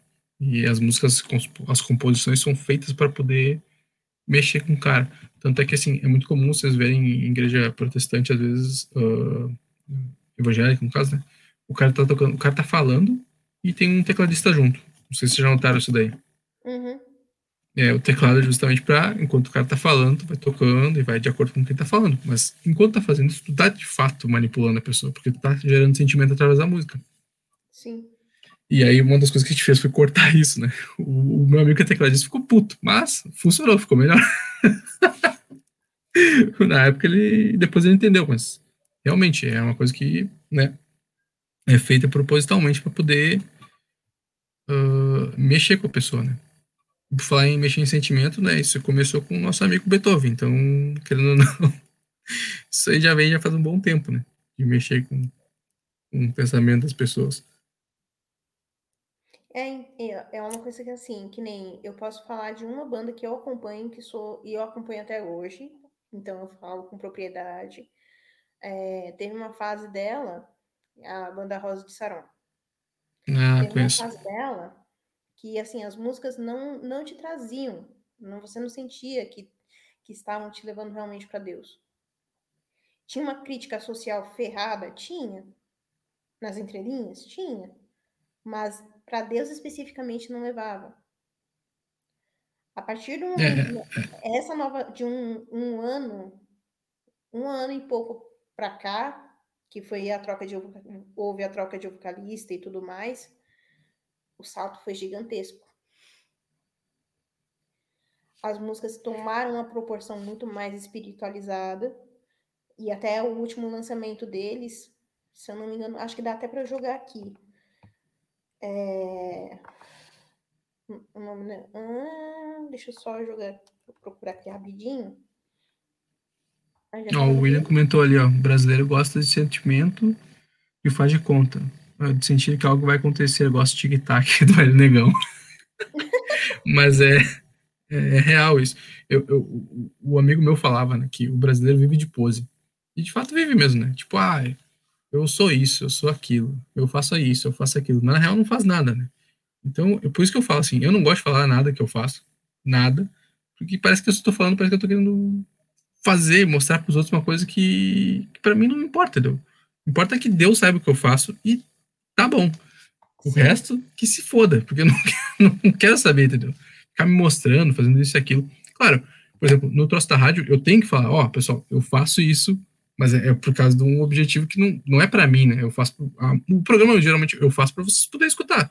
Eu não faço só para mim, né? Porque eu, eu, também faço para mim, né? Por causa que eu sou músico, então eu entendo muito bem como é que é essa situação de, de querer tocar, de poder falar as coisas, não poder falar, né? Nos locais. Mas fora isso, é por isso que eu faço, né? E eu não gosto de ficar falando o que eu faço. Tanto que meus amigos eu, eu divulgo bem na manhã para eles. Sim. Foi. Não, não apareceu aí. Eu não sei o que tá acontecendo. Acho que a minha internet tá começando a falhar. É. A tua ele não pagou a conta, pessoal, por isso tá acontecendo isso. Capaz. Capaz. O clipe deles está muito bem bolado. Tipo, esse foi o mais recente deles, mais recente álbum dele. Da, Pô, qual é o nome desse cara? O, o guri do clipe, eu conheço ele. Caramba, pra caramba. É um músico fenomenal. Fenomenal. É, eu sou suspeita em dizer porque eu amo os caras. Sério, de verdade. É, eles estão vivendo uma das melhores fases que eles estão.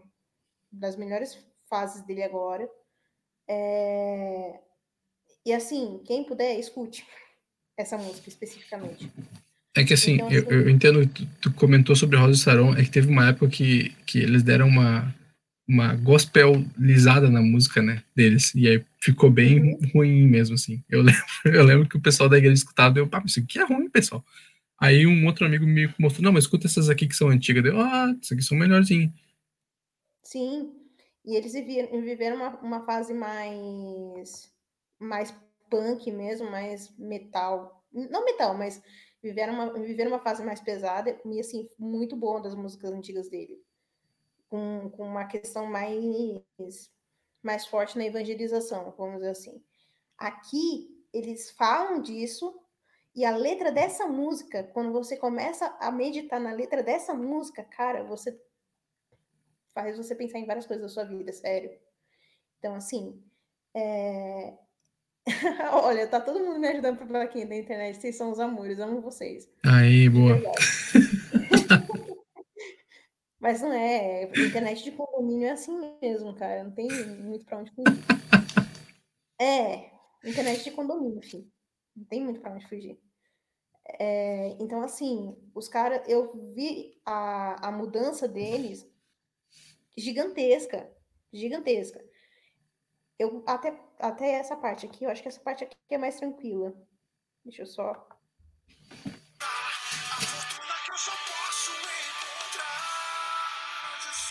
snow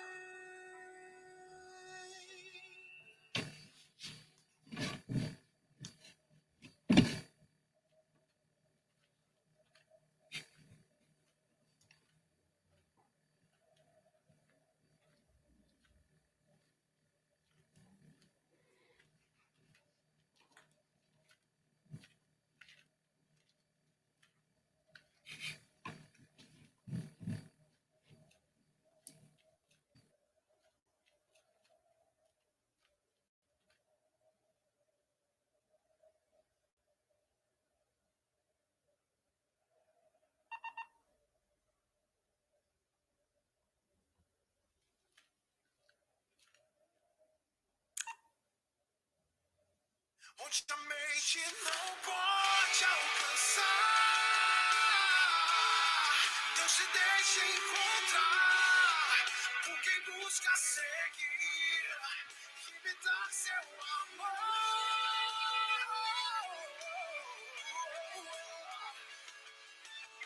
Onde a mente não pode alcançar. E assim, é, todo esse, durante todo é, durante todo o clipe, eles vão, eles vão colocando situações em que o, o protagonista do, do clipe ele usou da caridade com as outras pessoas. Então, Deus se fez encontrar através da caridade.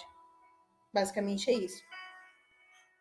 Então, assim, hoje em dia, eu falo para vocês que a grande maioria das, das coisas, das músicas que eu estou escutando são todas músicas assim. Eu não deixei de, de escutar músicas assim seculares de forma nenhuma. É... Porém, a maioria das músicas que eu escuto hoje são assim. Eu já tive minha fase de boy band, já. Com certeza. Principalmente Hanson e Companhia Limitada eram o que eu mais escutava. Só que hoje eu percebo que, assim, eu tenho que escutar músicas que de alguma forma vão me, vão me elevar o espírito mais de qualquer outra, mais de qualquer outra forma. Então, o que eu percebo é que a gente parte para um, um momento, vamos dizer assim, mais pesado, onde as músicas estão sendo. Backstreet Boys também. Eu era da, da trupe do Backstreet Boys, sempre fui. É... Só a única boy band que eu não acompanhei, não acompanhei muito porque não era minha época, mas assim, eu escutei depois foi Menudos. Meu Deus. Sim. Eu ouvi, ouvi bastante dias passagem quando era pequena. E aí, ó, até a Raquel também, ó. Então eu tô em casa. Diogo Cirino polêmico para variar ali. Ele falou que é, Hanson é maior que Rosa de Saron. Maior que Rosa de Saron, nem a pau, foi. Entre Hanson e Rosa de Saron, ainda continuo com Rosa de Saron. Enfim. é, mas assim, eu percebo que até as, as meninas hoje em dia, elas não têm mais aquela história, tipo, ah, a minha boy band é essa. Ah, a minha boy band é aquela. Não tem mais isso sabe? Coisas que lá atrás a gente tinha, hoje a gente não tem mais. E outra, vamos combinar. Na nossa época ainda tinha os garotos que, tá, eram meio assim, mas beleza, dava pra aturar. Agora, hoje só tem sojado. Ah, desses boy band, pelo menos os caras eram um pouco mais. Um pouco homem, né? Cada vez ficou pior, né? Até chegar, até chegar no Pablo Vittar aí que o pessoal diz que é A, mas eu me nego chamar um homem, e ainda mais com o nome Pablo, de A. A não dá, né, velho? E, e, é engraçado porque é muito louco assim. Às vezes eu vejo alguém, eu tô passando na rua, aí eu tô conversando comigo, deu, pá, que, que coisa irritante é essa? Daí o louco fala assim: Ah, isso aqui é Pablo Vittar, deu, ah, só podia. É a única coisa que me irrita tanto quando eu ouço. Eu escuto assim que eu, caralho, velho, é muito ruim, mano. E as pessoas acham bom. Ganhou como prêmio de melhor vocalista. Como é que é mesmo? Pô, isso aí foi chocante, velho. Então, é, e aí eu fico achando engraçado porque, assim, até esses dias o meu marido me pegou cantando Restart. Em casa. Legal. Aí ele olhou, olhou assim pra minha cara, eu não acredito que você tá cantando Restart, Tony. Falei, me deixa. deixa o meu, meu momento meu momento mais mais menininha, por favor. E ele dá risada. Sim, dá risada mesmo. Só que foi uma das coisas que me fez me aproximar dele é o fato de ele também gostar de Queen. E mais pra frente eu descobri que ele gostava de uma banda lá da Baixada chamada Aliados. Tinha até camisa da banda. Aí foi que eu ainda fiquei ainda mais próxima dele.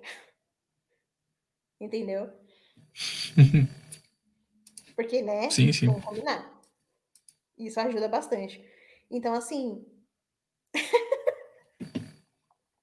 Poxa, Igor. Poxa. Sim, Frisa, eu, eu assumo. Eu tinha músicas do Restart que eu sabia de cor e salteado. E ainda até hoje sei. Dead Fish também eu gostava bastante. Muito tipo, batinha, Antônio. Então. me deixa? eu gostava bastante. E assim, era coisas assim que eu não buscava, as coisas chegavam até mim, entendeu? Aí eu, eu achava, acabava gostando da, da, das coisinhas, da, de algumas letras e tudo mais, e começava aquelas músicas chiclete, sabe? Enchia o saco do pessoal. Detonautas eu não gostava de muitas coisas, gostava só de algumas. Poucas, por sinal. Então, a gente era da, da geração MTV. Sim, sim, saudades. Muitas saudades da MTV. poxa, nunca te pedi nada. E assim, eu hoje, quando a gente começa a ver em retrospectiva, cara, nessa época, mesmo com restart, cara, era melhor do que a, que a gente tá vendo hoje. Mil vezes. É, o André Paulista falou ali, se Pablo Vittar surgisse nos, nos, anos 1970, seria eclipsado por um lado do por Ney Mato Grosso e por outro por Rogério. Na real, assim, o Ney Mato Grosso canta pra caralho. Não dá nem pra falar, assim, tipo, não dá nem pra comparar com. com, com não, tem, eu não tenho nem como dizer, assim, tipo, é absurdamente bom. Mesmo sendo chola. Sim.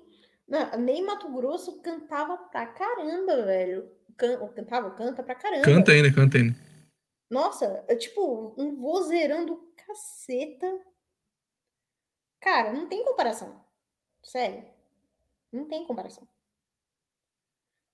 Agora, agora virar falar para mim que, que a, a Pablo Vittar canta, tá merda. é, não tem como dizer que aquilo, aquilo é cantar. No máximo, né? também canta muito, canta muito. Calbi, mano, sério. Então, assim, eu, eu, eu olhando, eu sinceramente, olhando em retrospectiva, cara, cada vez mais me dá mais saudade. Não sei você, Lene. É, mas é bem isso aí, sim. Mas esse, como eu falei, tem coisa boa hoje, mas assim, quem conhece, por exemplo, mandem pra rádio, pelo amor de Deus, para poder botar no programa pra tocar. Se você conhece gente que tem música e tudo mais, ou coisas que você acha boas, que a, o público não conhece, mandem, porque a gente mostra, pelo menos, né? Uhum. Mas, tirando essas coisas que eu tô conhecendo, uh, tem coisas assim no meio do rock, tirando a parte progressista, né? Eu não tenho como dizer que tá bom, que a parte progressista é um problema também, né? No fim, vai gerar essas coisas que a gente tá ouvindo hoje em dia. Uh, tem coisa boa, sim, tem coisa surgindo boa. Eu tô vendo que os artistas agora estão se ligando que o mercado tá cada vez cagando para eles, principalmente o pessoal do rock, finalmente estão acordando e eles estão uhum. começando a voltar a se unir de novo, porque geralmente o público roqueiro briga bastante, né? Nossa. Entre si, assim. E eles estão vendo isso. Eu tava vendo uma entrevista do, do guitarrista que toca no Capital Inicial, esqueci o nome dele agora. Uh, e ele tava falando sobre ele, porra, não tem. Hã? O Dinheiro Preto? Não, esse é o vocalista, o guitarrista, tô falando. Eu não lembro o nome do cara agora. Ah. E, infelizmente eu esqueci, eu vi a entrevista ontem e ele tava falando justamente isso. Ele, pô, não tem como achar esse pessoal bom, sendo que tem amigo meu que tá passando fome lá pra tocar, entendeu? E eu, pô, finalmente os caras tão se ligando, cara, graças a Deus. Porque, porra, ter ficar 10 anos, ficar. Porque eu já tô batendo nessa tecla faz muito tempo, né? Ó, o que, que o outro falou ali? Nem Mato Grosso não só canta pacas, como também nunca fez cavalo de batalha daquilo que faz parte é. fazem em quatro paredes. Ali, aliás, ele mesmo se recusa a ir em ambientes de arco-íris. Então, ele, o Roger também, ele bate muito com relação a essa coisa da revolução. Tipo, muito mesmo. Até ele. Eu assisti, não lembro agora se foi no canal. Não me julguem, tá? Mas busquei. Era o Roger, eu assisti. Então, enfim. Foi no canal do Abraham, se eu não me engano. Eles fizeram uma entrevista com o Roger. E ele contando algumas coisas com relação ao próprio ambiente do rock nacional. O quanto foi deteriorado causa da Revolução. Sim, foi bastante. É como a Ju fala, se a gente não toma as pautas, eles tomam. Enquanto o pessoal tá preocupado com Bolsonaro e não sei o que, os loucos estão comendo tudo, velho. Tudo que dá. Tanto é que, é, é, quando eu descobri essa tese do cara criticando os as músicas de hoje em dia, eu pensei assim, puta merda, é um cara de esquerda fazendo isso aqui. E nós? Cadê nós? Não tá, não existe. Eu, ah, isso, isso, isso faz eu pegar mais raiva dos caras ainda. Que não estão, né? Estão só pensando em dinheiro e mais nada preocupação dos caras é só grana. E é, e é, uma coisa que, assim, eu percebo que até a, a mulherada que, que tá na música nacional, tirando a Anitta, é, de caverna, assim, mulheres que, que já pro, pro, é, foram protagonistas do cenário musical nacional, como, como a Pitty, por, por exemplo, é uma feminista de marca maior. É. Canta, Canta relativamente bem? Canta, mas é uma feminista não é de marca maior. Mas é que eles fazem isso, né? Eles acabam achando que esse é o a solução para isso, isso querendo ou não, assim, é, vou ter que ler uma parte que eu li do, do, trecho aqui do coisa. O, é o, o nome da, da matéria assim, é o fim da Europa. pelo senso comum que foi o Maestro Tong que publicou. E ele falou bem assim, ó, não há futuro para uma civilização que renegou os próprios fundamentos morais e culturais que proporcionam seu nascimento e hoje segue completamente perdida, como uma tábua no mar, apodrecendo a deriva. A maior tragédia do século foi a Europa ter renegado a tradição cristã. Já podemos ver as consequências disso. Querendo ou não, a gente não consegue não voltar a isso aqui. Toda vez que a gente sai do cristianismo, gera essas coisas cagadas. Não tem como falar disso daí. Eu sou um degenerado, faço merda, mas assim, pelo menos eu sei. Eu sei que isso é a essência de tudo, entendeu? Se eu não conseguir voltar para isso, vai dar, vai dar merda. Não tem o que fazer. Não, não tem como. O fim dessas coisas é ruim. Nem então. Até a Raquel tá colocando assim, ah, também gostava da Débora Blando. Eu também gostava muito dela. Só que é feminista também. gostava demais dela, por sinal. Só que assim, Então, Diogo, o pior que eu acho que eu acho que eu cheguei a ver alguma dublagem dela, não, não tô lembrando agora, mas acho que eu vi sim. É... Eu assim, eu, eu cheguei uma quando, quando a gente começa a olhar essas mulheres assim e olhar também essas pessoas que de alguma forma estão na música, fica intrínseco o caráter revolucionário delas. É que nem esses dias eu, eu escutei um podcast onde o, o Tico, Titico Santa Cruz ele, ele falou assim que ele quer ter o diálogo com todos os, os artistas para que eles se posicionem. Porque ele se diz o maior pacifista no meio artístico hoje. E ele está conseguindo convencer gente. E o que, que nós, conservadores, estamos fazendo? E para mim, assim, a solução básica é uh, não tem como aprender coisas musicais sem um esforço. Tem que partir uhum. o esforço básico da pessoa. Outra coisa também que a gente tem que pautar é que as pessoas precisam começar a procurar música também, tem que levantar suas bundas da cadeira e ir atrás de alguma coisa. Uh, meu canal do Telegram eu tô botando lá as músicas que a gente, que a gente tá postando, né? meu canal, que eu digo o canal da rádio, da coisa do programa, né? E fora isso daí também, se vocês conhecem, vocês também é bom que vocês apoiem, porque senão pode tocar e aí acabou, cara. Não tem outra pessoa para poder procurar. Vai, se não tiver outras pessoas tocando, tipo, o exemplo é o Lucas, assim, é um bom exemplo. Se as pessoas não começarem a escutar ele, ele vai sumir. E aí vocês vão ouvir o quê? Uhum. Vão voltar a ouvir a Anitta, porque não tem outra opção, entendeu? Ou vão ter que fazer música. Aí, se não, não sabe tocar, vão ter que aprender a tocar. Então, não tem muita outra opção a não ser isso daí. Não tem, eu não consigo ver uma solução assim de outra maneira. Só que, assim, para quem é mais novo, tipo, é uma criança e tudo mais, não tem como tu pegar ela e fazer ela escutar um monte de música complexa. Tem que fazer ela decorar. Não tem outro método dela poder aprender, a, aprender as coisas. Ela tem que decorar as músicas. Então, bota lá. Ó, oh, botou meu canal aí. Bota lá a musiquinha Bota sentado, faz que nem a mãe fazia. Bota ali sentado, fala, ó, escuta essa música aqui, presta atenção, e vai lá, ouve. Faz isso todo dia, que não tem erro, entendeu? A criança não vai esquecer. Porque as coisas que pegam nela quando a criança é uma esponja, né? Bota as, as primeiras músicas ali, absorve tudo. Até que a gente nunca mais esquece a música do Tom e Jerry, né? É um exemplo muito bom disso daí. Pica-pau, perna longa. Chaves. É. A gente não esquece por causa disso, né?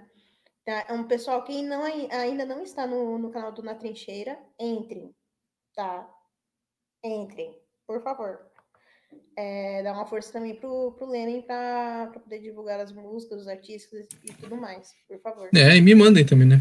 Uh, é, qualquer coisa, então. mandem pra Ju, né? O contato da rádio mesmo, que ela pode mandar de novo, ou mandem pra mim direto, não tem problema nenhum também. Cadê o contato da Ju? Deixa eu procurar aqui. Ah, aqui. É, shockwave, é, contato. Arroba, é que eu faço lá com ela, acabei decorando. Mandem também para ela, que daí ela já repassa também pro Lenin e a gente vai fazendo essa é, essa junção, vamos dizer assim. Então, assim, esses dias foi engraçado. Eu vi um. Eu, eu tava no mercado, né? E o mercado que eu, que eu frequento aqui, eles estavam tocando só músicas dos anos 80, 90 na rádio deles. Só músicas assim. Aí eu começou, começou a tocar uma música, acho que era ah, Nada do que foi será. Aí, nisso, eu vi um casal assim, e o casal todo felizão cantando, né? E, e acho que era o filho deles e tal, tava junto com eles. Aí o, o filho olhou assim pra, pra cima, a cara dos dois. Que música estranha é essa, papai? Não é essa música que você escuta no rádio. Tipo, a criança já se ligou que não era o tipo de música que ela tá acostumada a escutar. E viu o pai cantando, achou estranho. Sabe, são coisas simples. Às vezes a gente fala assim, não, ah, eu só vou colocar música clássica para os meus filhos, que não sei o quê. Tá, você não vai conseguir. Sinto muito. O que você pode fazer é acostumá-los a escutar música.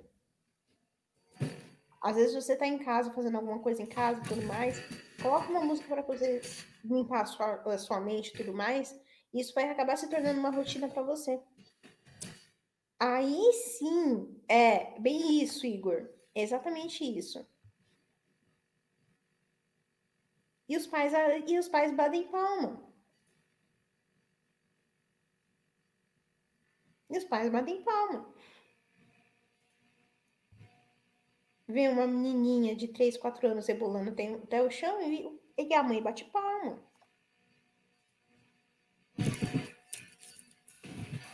Não é complicado.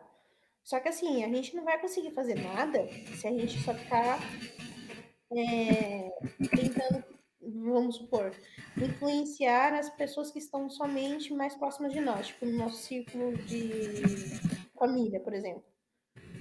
Às vezes é você no mercado conversar com uma senhorinha, você já ganhou o dia. Eu tô vivendo muito isso. Às vezes eu tô no mercado fazendo compra, tô conversando com as senhorinhas no mercado e tô jogando a Red Pill nelas. É uma forma de quebrar a bolha. E na música, principalmente, é o que a gente mais precisa fazer. Porque é muito fácil a gente chegar e falar assim, não, porque a mulherada só querem saber de. É... A mulher só quer saber de pornografia, a mulher só quer saber de depravação, etc. Mas como essas mulheres estão sendo criadas? Aí a, a Raquel mandou uma pergunta aqui, Lene, se você, fica à vontade se você quiser responder, tá? Ah, essa repetição de palavras é proposital para atrair as crianças? Uh, bom, repetição é que a repetição em si não é por causa só das crianças, né? É por causa da como eu falei aquela hora antes, é por causa que tu tem uma diminuição da capacidade de, de composição, né? E envolve a letra também junto. As pessoas não têm capacidade de fazer isso daí. Mas pega a criança também. E mais fácil do que as pessoas imaginam. Mas eu lembro das músicas para criança, geralmente tem, tem muita, né? Que é, que é repetir, repetir, repetir a mesma coisa. Mas eu, no geral, essas músicas para crianças eu não, eu não, gosto. As pessoas falam, ah, não sei o que, só na fazendinha, eu fico olhando, hum, não, não é bom, não. Vou botar uma coisa mesmo ruim mesmo dela escutar, que ela vai me odiar, mas depois ela vai me agradecer. Uhum. É, o Igor jogando mais um exemplo aqui.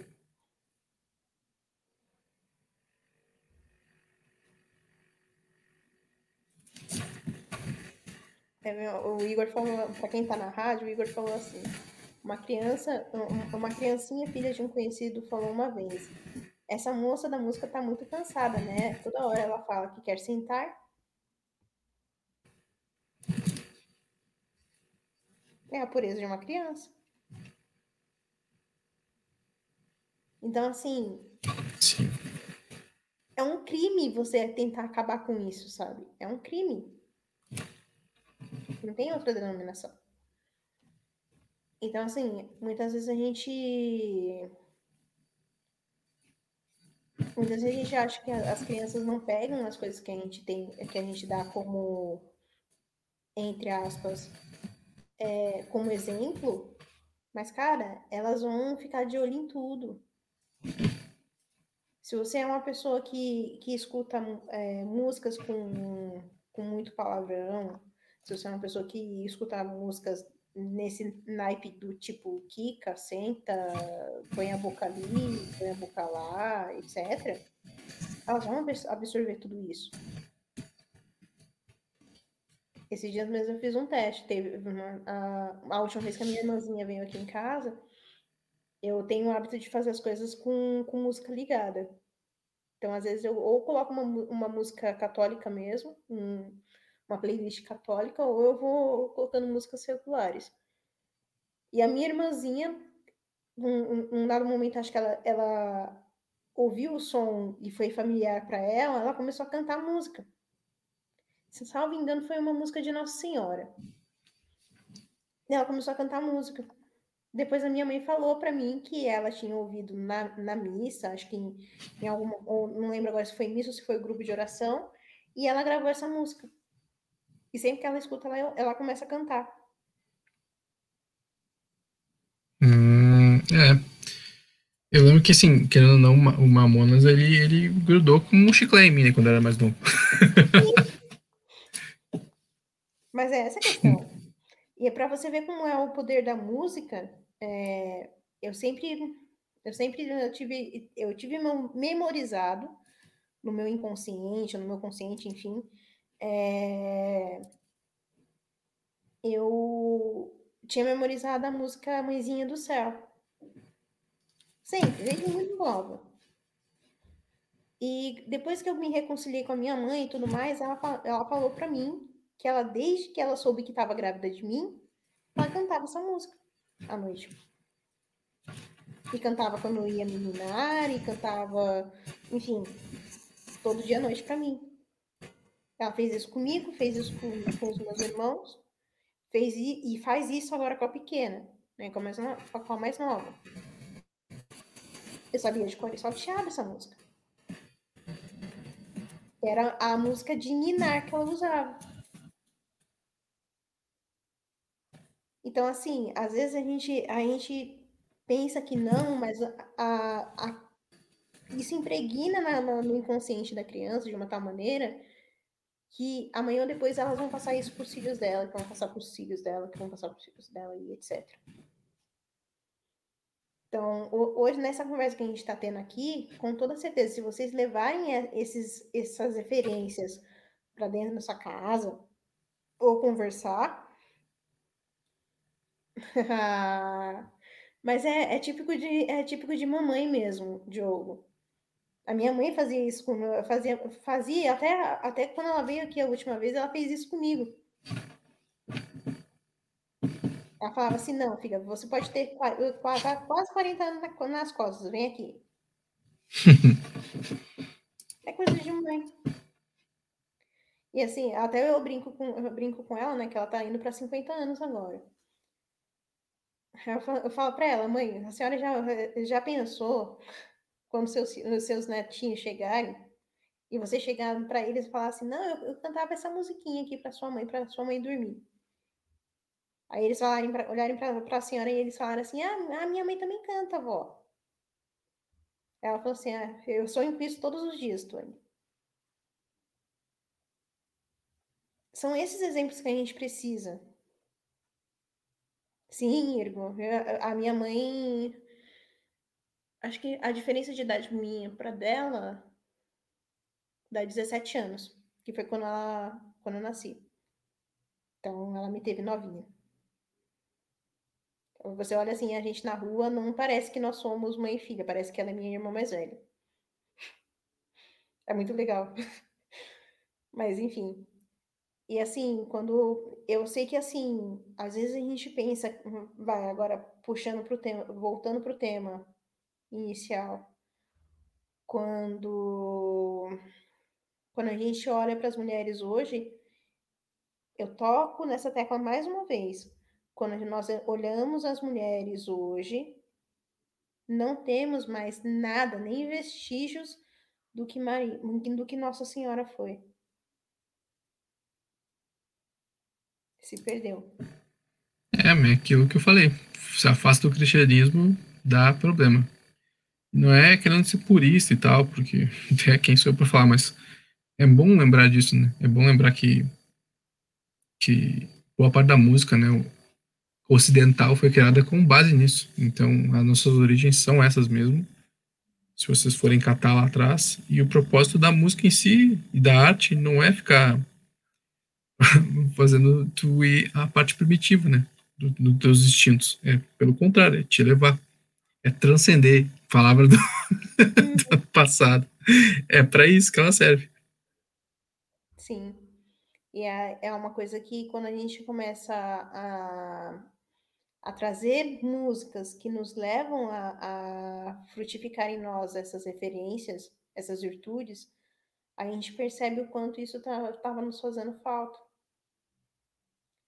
Não precisa ser muito, sabe? Às vezes é uma música que de repente só fala que vocês têm. É, que vocês têm mais apreço, ou que a letra de alguma forma toca o seu coração e de alguma maneira te ensina alguma coisa boa, por que não? Ah, essa música, essa música quem cantava para mim, para mim era minha avó. Minha avó materna.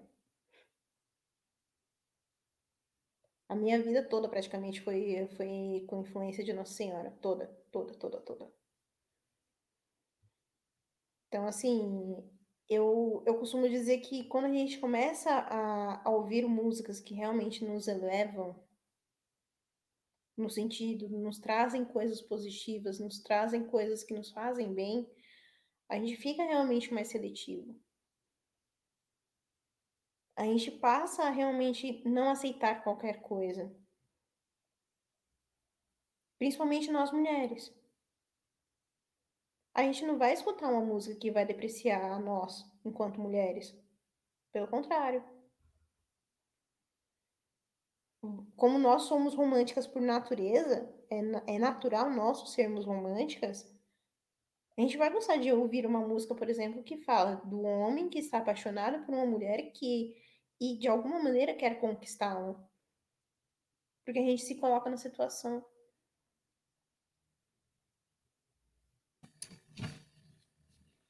falando nisso, né? Uh, é engraçado porque os exemplos gregos, né, de inspiração são mulheres, né? Tipo, os caras evocam as musas para poder fazer o poema. As, as partes que vão auxiliar os, os músicos e tudo mais são mulheres também. Tipo, eles evocam as musas, que são mulheres, no caso, para poder gerar coisas boas e coisas elevadas. E aí, hoje em dia, se inverteu isso, né? A, a mulher tomou esse papel que era mais masculino, e com o tempo, né, foi tentando fazer a mesma coisa que o homem, da mesma maneira que o homem faz, e pior no caso, né, foi se degradando no caso, enquanto fazia esse processo, né. Sim.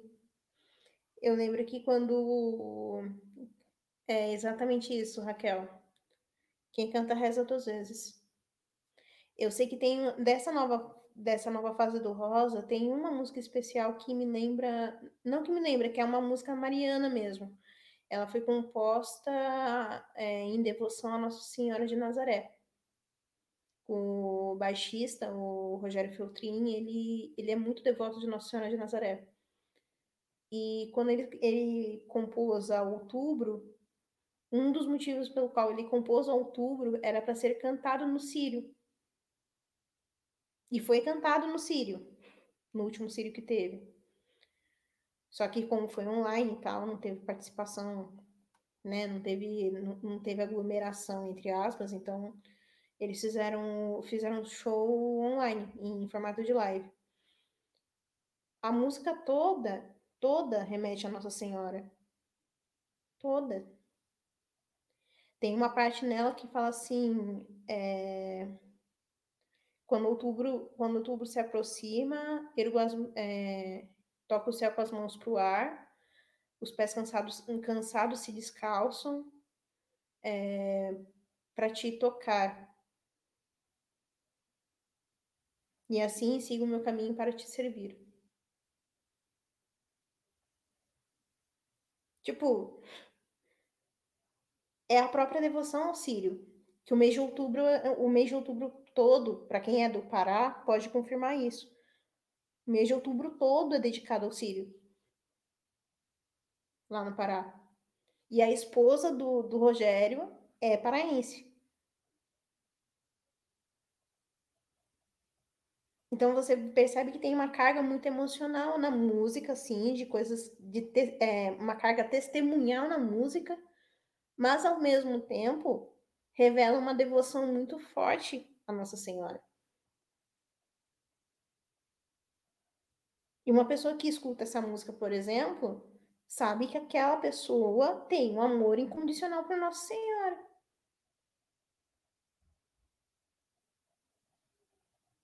Então, assim, a que ponto as músicas estão realmente te trazendo para aquilo que é, é excelso? As músicas que você tem escutado realmente têm te trazido mais para perto de Deus? Tem te aproximado para perto de Deus? Você tem transcendido ao ouvir as músicas que você tem ouvido? Não digo que vocês tenham que somente ficar ouvindo músicas de igreja. Não, não é isso. Por favor, sem fundamentalismo religioso. Mas, pelo menos uma vez por semana façam esse exercício. Eu não digo só do Rosa, tem outros artistas católicos muito bons, muito bons mesmo. Mulheres que cantam pra caramba, que eu admiro muito enquanto musicistas, muito mesmo. Cara, o que não falta é opção. Sério, para todos os gostos, tipos, etc. Então, assim, cabe você se colocar à disposição de receber isso. E realmente fazer, fazer com que isso seja uma forma de oração. Fazer com que as músicas que você escute de alguma forma te traga realmente uma elevação de espírito. E você comece realmente a, a fazer com que brote em si virtudes.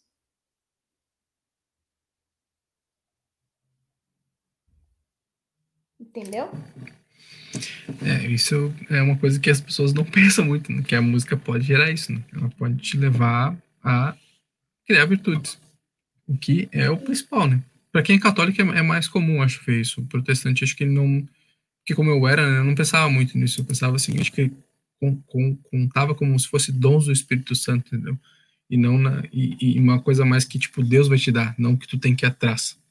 É um pouco mais interessante assim essa maneira mais católica de pensar, porque isso ajuda o cara a ir atrás das coisas dele, para ele melhorar. Uhum. É, é, algo que, assim, quando a gente. A Fátima Souza canta muito, ó, das cantoras católicas. Fátima Souza, Celina Borges, Adriana Arides, é...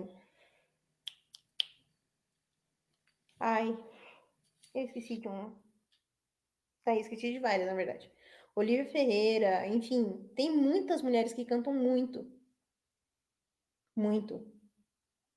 Tem uma versão que eu não esqueço da, Ariana, da Adriana Ares, a Mãezinha do Céu, que é de arrepiar. Mesmo. O timbre doce dela dá todo um, um toque especial naquilo. Enfim, Aline Brasil, enfim, tem várias, várias. Eu poderia citar aqui inúmeras. Mas o ideal é que a Sueli Façanha da Shalom, mano, que mulher. Caraca, que mulher. Enfim. Tem muito, tem muito conteúdo bom. Só que é aquilo. Tem que procurar. Se você, de repente, você é católico e está ouvindo esse podcast ou está ouvindo esse programa agora, procura saber quais são os artistas realmente católicos. Artistas que você fala que assim que são caras que cantam muito e que as suas músicas refletem a Deus. Se você for pegar as bandas de rock de rock católico, Anjos da Última Batalha, ID2, é... deixa eu ver o que mais. Hum, banda Conexa, todas as músicas do Peter de Laura, enfim. Não é o Marcelo D2, hein, pessoal? É que tá falando D2. É. O D2 é uma banda de rock católico, não é o Marcelo D2, tá? Não é uma maconha, não. É ID2. Inclusive, o vocal é o André Leite. O cara canta muito. O testemunho de conversão dele, cara, se tu acha que você não se converteu ainda porque você é um, um mísero pecador, cara, escuta o testemunho do André Leite. Só jogar no YouTube. é demais. Mesmo. assim, fora. Ah, tem a, a Raquel Carpegiani também da Recado. enfim, o que não falta é artista. então, assim, quanto mais, quanto mais vocês, vocês conseguirem realmente elevar o espírito de vocês para algo que transcende, mais e mais vocês vão fazer, farão com que vocês realmente cultivem em vocês virtudes. E a música tem esse papel. Tem esse papel de elevar o seu espírito e fazer com que o seu espírito realmente transcenda. E, e, é, e é maravilhoso quando isso acontece. Eu falo que assim, se hoje eu estou, na, estou firme na igreja e tudo mais, é por causa de uma música do Rosa de Saron. A música Chance, inclusive.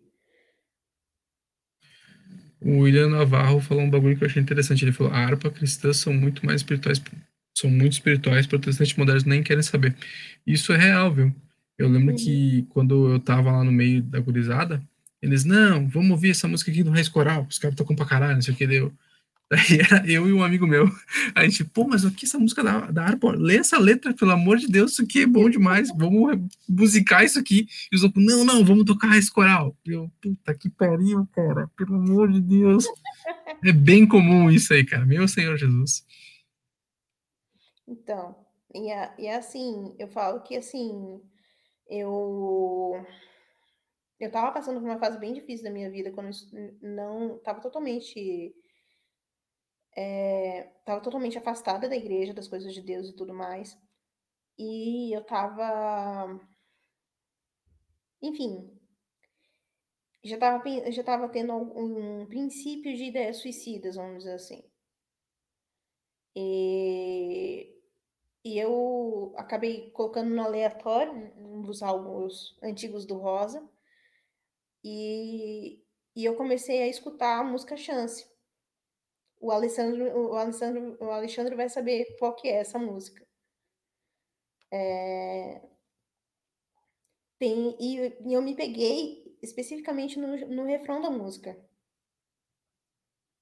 Os dias correm, somem e com o tempo não vão voltar. Só há uma chance para viver. Não perca as forças, o sonho, não deixe nunca de acreditar que tudo vai acontecer.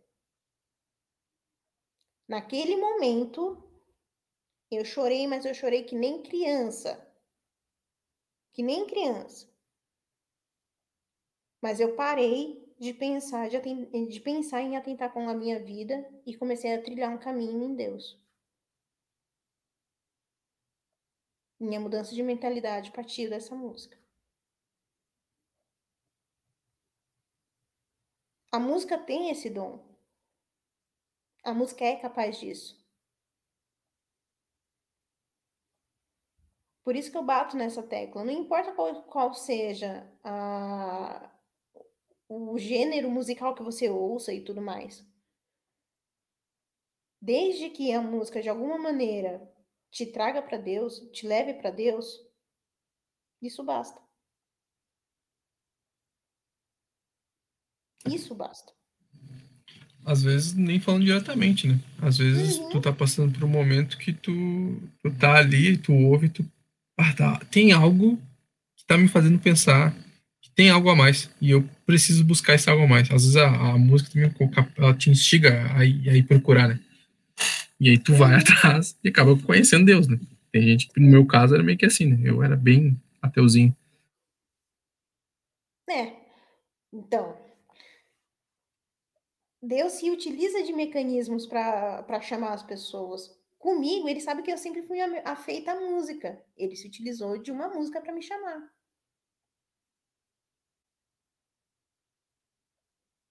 Então, assim, quando, quando você começa a escutar, vai, não só músicas religiosas, mas músicas clássicas e tudo mais, você começa a perceber, vai, você pega uma, uma nona sinfonia de Beethoven, por exemplo. Cara, se você não consegue pelo menos arrepiar um pouquinho assim escutando essa música, desculpa.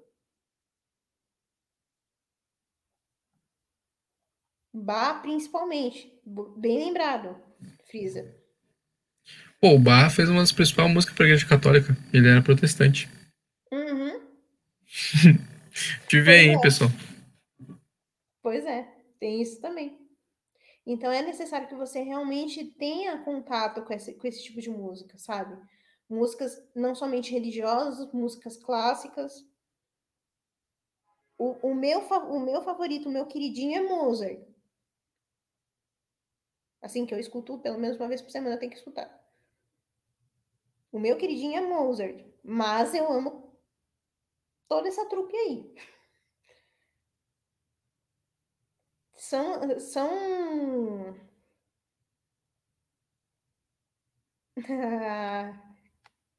sim, é exatamente isso, Alexandre. Ó, para quem está na rádio e não está entendendo, o Alexandre colocou aqui. Ela põe a morte, a música Chance, que eu citei lá atrás, ela põe a morte, mas também a esperança na, da vida, né, de vida eterna dada por nosso Senhor na cruz. A música elevou tua alma para uma verdade, a, a realidade radical do mundo espiritual. É isso. Pela sua poesia. Ele continua aqui embaixo. Opa. É exatamente isso. E isso só não só foi possível porque eu me abri a escutar. Então, assim, Sim. É o que eu falei, né? Predisposição, né? Se não tiver predisposição de querer, não vai acontecer nada. Exato. Então, é, se deixar, a gente fica falando a noite toda de, de música, porque música dá, dá muita, muita, muito pano para manga, enfim. E, e, ainda juntar, juntar duas pessoas que são, de alguma forma, envolvidas com música dá nisso, né? Mas, enfim.